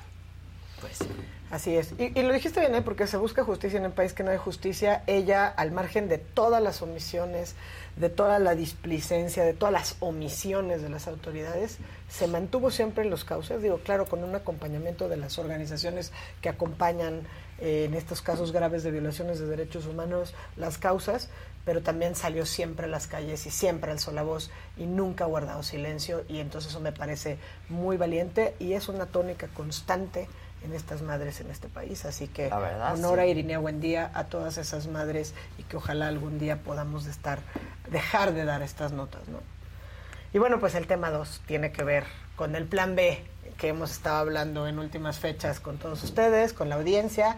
Y bueno, pues esta resolución que también entiendo hemos platicado, a la que has hecho alusión, que es precisamente la suspensión que dicta la juez decimosegundo, la juez Blanca Lobo, y que ordena que el secretario ejecutivo, Edmundo Jacobo Regrese Molina, regrese a sus funciones. Eh, ¿Y por qué vale la pena hablar de esto? Bueno, pues primero porque es, todos estamos hablando normalmente del plan B, pues. ¿no? Es Este paquete de tema, reformas ¿no? es el tema, eh, la marcha, el Sí, si tema, solo la hay uno, es este. Si solo hubiera es el uno, es este. tema. Sin duda. Y eh, por lo que significa, ¿no? O sea, significa, decía el consejero presidente, es el primer revés al plan B. Dejemos eso de lado, me parece que es una muestra muy clara de para qué está el Poder Judicial Federal, para qué están las instituciones y cómo sí funcionan cuando cada quien está haciendo lo que tiene que hacer, ¿no? La juez Blanca Lobo, exacto, es su chamba. Ella resu- re- revisió, recibió una demanda de amparo, una demanda de amparo bastante concreta en el sentido de, pues lo que hemos platicado acá, le aplican una disposición que es abiertamente inconstitucional a un funcionario que tiene un encargo, ¿no? Un encargo que además va hasta el 2026 y Ujú. es ser el secretario del Consejo General del Instituto Nacional Electoral. Ese encargo se cumple y esa designación se hace pues en términos de lo que establece la Constitución y la ley y que básicamente es a propuesta del consejero presidente con mayoría calificada del Consejo, Del Consejo General. General. Así llega ese nombramiento y así tendría que ser la remoción. No hay razón para que llegue por un transitorio, es decir, que el legislativo se meta en las atribuciones del órgano autónomo y que además de un plumazo con un transitorio que es, decían, dirigido a una sola persona, porque además surte plenos efectos en el minuto en que se, se le aplica y que se traduce pues en una norma que deja de ser norma porque no es general y no es abstracta y que además es privativa. Todas estas consideraciones las juez las, an- la juez las analiza en su sentencia. ¿no? Entonces es una sentencia, porque luego van a salir quienes dicen, es que la juez, no, aquí no hay nada fuera de lo que tiene que hacer cada uno en el ámbito de sus atribuciones. Si eso está kosher, ¿no? kosher, kosher. La juez Sí, resolvió sí. como debía. Es más, Normalito. y otra Pues, cuestión, sí. ¿no? es que la juez primero dictó la provisional. Es bien fácil. Cuando uno llega con una demanda de amparo, yo, yo trato de explicarlo como coloquialmente. Tú llegas con una demanda de amparo, le tocas al juzgador, en este caso, por ejemplo, a la juez Lobo le tocó el asunto, ¿y qué es lo que ella ve? Solamente lo que viene a decir el quejoso, ¿no? Entonces, en esta primera aproximación, a lo mejor a ella no le parecía lo suficientemente claro para los alcances de la suspensión. Entonces, decide negar la suspensión provisional. El, el mundo Jacobo se va a la queja y esa determinación de la juez la resuelve o la revisa un colegiado. ¿no? O sea, tres magistrados discuten el asunto y ordenan que se conceda la suspensión, es decir, revocan, siendo superiores jerárquicos, la resolución de la juez. Y en esa revocación le dan argumentos. Esos argumentos los retoma también la juez, La juez. al momento de resolver el viernes pasado, cuando ya estaba la, la audiencia con los informes previos de la autoridad, ¿no? Es decir, ya tiene más información, ya no tiene solamente la demanda. Y entonces analiza y dice, bueno, pues aparentemente en este momento le asiste la razón a Edmundo Jacobo. ¿Por qué? Porque tenía un nombramiento, porque se trata de una norma privativa. Pero además, yo en mi función jurisdiccional tengo que sopesar si con esta decisión al- a- a- si bien le garantizo los derechos a quien viene a tocarme la puerta de la justicia, no afecto el orden público y al interés social, porque es algo que hace. Y lo hace de manera muy clara y dice, no le afecto al interés social por varias razones. Su nombramiento, bueno, tiene todas estas características y además va hasta el 2026. Es un, es un transitorio. Hay otra persona que está de manera interina cubriendo el cargo, porque así se había tomado por Sí. resolución del co- Consejo, pero es claro que es interino y será hasta mayo en términos de lo que establece, que sí va a, dicta- eh, a, a ocupar a alguien más del encargo. Pero sobre todo, dice, va a tener que aplicar las nuevas disposiciones.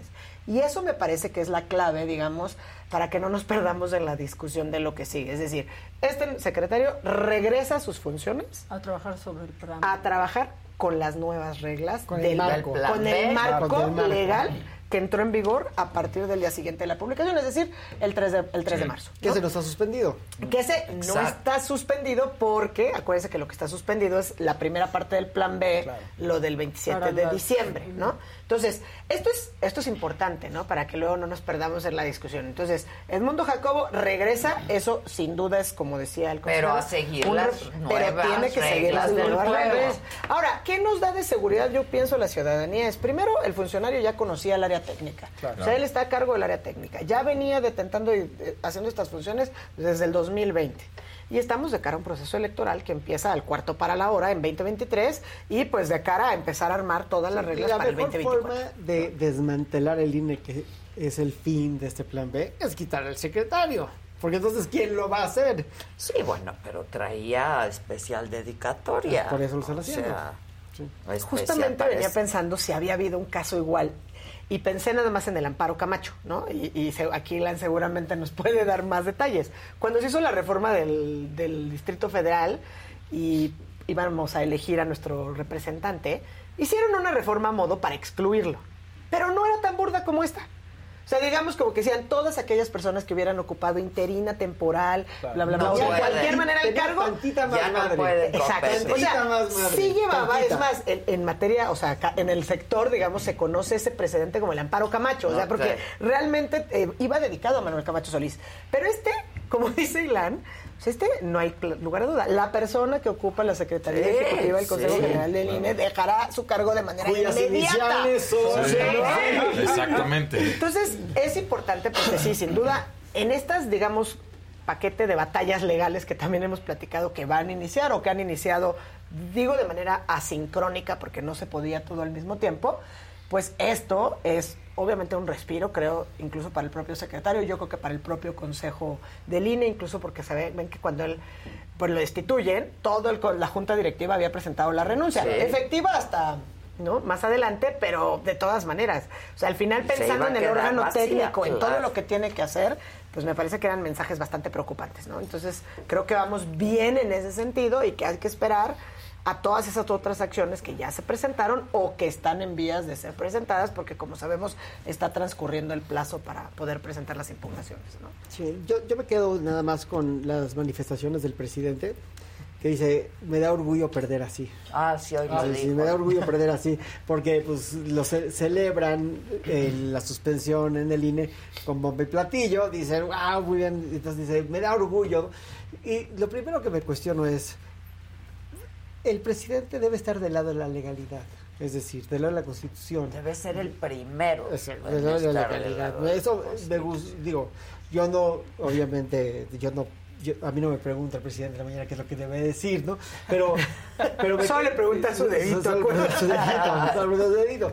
Pero, pero creo, creo que el comentario es desafortunado porque al final del día la resolución de que se quede o no se quede el secretario, estamos hablando de un tema personal, no de un tema operativo, porque tiene que operar el mundo Catcobo hoy con las reglas que ya están en la propuesta que pues, aventó el presidente a través del partido Sí, en las cámaras. sí, sí, Entonces, real- realmente no es una derrota para el presidente. Pues no. O sea, técnicamente no lo es. Va a trabajar O no bajo tendría esos- que ser. Pues que no lo es. No lo es porque... Pero él lo toma así, porque otra vez Sí. iba con especial dedicatoria, ¿no? Sí, me, imagino que en, en este mapa mental, pues identifican al mundo Jacobo como Lorenzo Córdoba, para ellos es lo mismo. Lorenzo Córdoba hoy es el villano, entonces todo lo que apesta a Lorenzo Córdoba es el enemigo, es Darth Vader y hay que eliminarlo. Lorenzo ¿no? Córdoba se va en unos días. Se va en ¿no? unos días. Junto eso con otros tres. ¿no? con otros abril tres va. Entonces, Sí. En abril, 4 de abril. yo tenía una pregunta que nos hicimos al inicio del programa, porque Edmundo Jacobo es quien nos firma las lo- los Las INES. credenciales del INE. Ajá, di- dices que hubo un interinato, pero esta persona estaba capacitada para firmar los INES o esos días que no estuvo trabajando no hubo emisión de credenciales. Oye, es una muy buena pregunta. Me imagino que la práctica es de esas cosas que ya estaban o que no sé, digo, si se expidieron, no sé si estaba. Porque la dejó de existir Ahora, esa no posición. dejaría de ten- no dejaría de tener vigencia o validez tu credencial Sí. No, para pero votar. para emitirla, ¿Quién o sea, si estabas en el trámite? Si estabas en el trámite, pues... No existía Pues el esa posición. interino. No, el interino sí. ocupaba esa interino, cabeza. Sí. el interino. sí, o sea, cubría esa vacante justamente porque no lo podías dejar a Céfalo, porque es una, una, una unidad sumamente importante. ¿no? En todas las consideraciones que la jueza hace son esas, es decir, oye, a ver, los funcionarios, la sociedad en general tiene interés en que sean funcionarios aptos Sí. quienes ocupen los cargos, ¿no?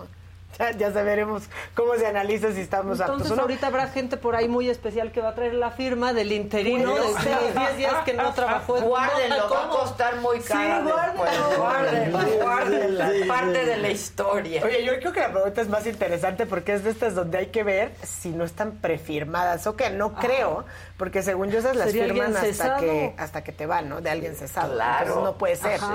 Sí, y, claro. y estos trámites normalmente pues ahí sí no es Teníamos como esa duda se va. razonable. Sí, es una duda razonable y, y que, oye, que puede generar bastante suspicacias o expectativas. Porque Hay que hablar a línea, preguntar. Pero so far, digo, si hacemos un análisis de, de la campaña... ¿De daños? 2-0 a favor de la legalidad, en mi opinión. Sí. O sea, 2-0 la legalidad sigue ¿Por qué ganando. 2-0? Porque primero cuando admite Pérez Dayán La las, acción. las, Ah, las las sí. primeras uno, ¿no? Del Edomex. Sí, y, Y desde de de Coahuila. Coahuila. Y después gana el amparo, este, le da la suspensión, perdón, al mundo Jacobo, ¿no? Entonces, estos dos momentos que no dejan de ser muy importantes para lo que viene, pues hasta ahorita el Poder Judicial ha demostrado que está a la altura del embate. Y, y son mensajes, mira, aquí el mensajero es el mensaje, ¿no? Cuando tú ves estas resoluciones, lo que ves es un poder judicial robusto, fuerte, decidido, que se está esperando, eh, más bien...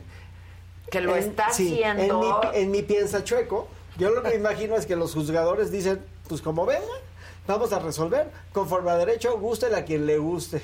Que en ese sentido, volvemos al- a, lo Pues que comentábamos la vez pasada, ¿no? chamba, O sea, el mensaje más. de Norma Piña era muy bueno Claro. porque les habla a sus personas juzgadoras, ¿no? O sea, las blinda contra esto y les dice, ustedes cumplan su función, ¿no? Obviamente con prudencia, pero pues tienen que cumplir con lo que tienen que hacer. En este mensaje coincide lo que estás diciendo, Ilan, porque han estado y vamos a involucrar a todo el Poder Judicial, o sea, porque aquí está la juez, pero ya estuvo el colegiado y está involucrado el Tribunal Electoral del Poder Judicial, También, la Sala Superior. también. Y los ves como hombro de hombro, ¿no? Como así marchando, así como Sí. mexicanos. Y la corte. Sí. Al final, creo que los embates más fuertes se los ha llevado en este asunto, en otros no, es la corte, Sí. ¿no? La corte y muy desafortunado como que lo, cuando es personal contra la ministra presidenta. Pero pues no dudo que después lo bajen también a, a- a los jueces y magistrados y al final pues tendremos que esperar qué es lo que pasa. Creo que en este sentido a lo mejor lo que dices tú es muy cierto, ¿no? O sea, está la suspensión, se tiene que resolver después el fondo del asunto, ¿no? Para ver si efectivamente... Digo, porque lo que está impugnando el mundo Jacobo es muy concreto, o sea, es Sí. su transitorio, ¿no? O sea, y sí es flagrante. Y es, y es un- constitucional. y es un no-brainer, es un no, o sea, dices, bueno, Sí, sí, sí, esto estaba, Facilita, estaba clara, sí, ¿no? estaba- Esto me estaba vino facilita. Sí, pero entrando en la suspensión, con una suspensión contundente y no, ha- y no hace la corte o no hace el, el juzgado este baile de andar caminando en cascaritas de huevo y decir, "Y sí, pero no, pero fíjate entonces que no te... agarra y dice, Pero ahí volvemos a lo mismo, ¿no? Es porque se sienten en esta ocasión los jueces respaldados por la figura de la juez magistrada, justamente la presidenta magistrada, Norma Piña, ¿no? Cuando Norma dices, Piña. Si ya desde aquí arriba me están mostrando el ejemplo y están dejando las cuestiones claras de cómo debe de tratarse estos temas, Pues sí, de acuerdo a la ¿no? ley. O sea, Hacer su trabajo. Y, y volviendo, ajá, exacto, al, al amparo de, y, y a lo- las consideraciones de la juez Lobo, tan lo estaba haciendo bien, digo, dejando de lado presiones de otro tipo que en sus propias prevenciones y requerimientos, como todos sabemos, ¿no? Salió porque salieron todos a, a decir, yo ya impugné, entonces sale Edmundo Jacobo, y presenté esta acción y presenté esta otra. Entonces, al momento de él decir públicamente, tengo abierta la puerta del Poder Judicial vía el amparo, pero también la puerta del Poder Judicial vía un recurso ante el tribunal, la juez, como que por la técnica del amparo, lo requiere y le dice a mí, aclárame en qué estado va ese asunto. Eso todavía, digamos, va a ser materia de que lo consideren en el fondo, pero puede, puede o no entorpecer ¿no? el asunto de fondo, porque no se puede resolver por las dos mismas instancias una misma sí, sí. ¿no? Entonces, pero bueno, vamos avanzando en estas impugnaciones. Yo creo que, como habíamos dicho muchas veces, el plan B da para rato, da para rato y que además está bien que podamos ir digiriendo o analizando Sí, una claro, por pedacitos, ¿no? claro. O sea, por pedacitos de qué va la cosa. En este caso, por lo pronto el secretario ejecutivo vuelve a, sus, a su encargo, tiene que aplicar la normatividad vigente. La normatividad vigente es la que se publicó el 2 de, de marzo en el Diario Oficial de la Federación y como dice Ilan, hay que esperar a ver qué nos dice la Corte en las próximas admisiones de acciones de inconstitucionalidad y controversias constitucionales. Pues vamos a ver qué ocurre. Ya no. Tranquilo. Si viene enojado, no quiere ni hablar. Yo hablar de madre. Tranquilo, Esto también pasará, esto también O sea, en pasará. tres semanas, en un mes. Todo y no pasa nada. Yo creo que. Sí, Un par de semanas. shall pass. Shall This pass. shall pass. Eh, Pasa. yo creo que la Le digo Corte yo a no mis pasa nada. La Si pasa.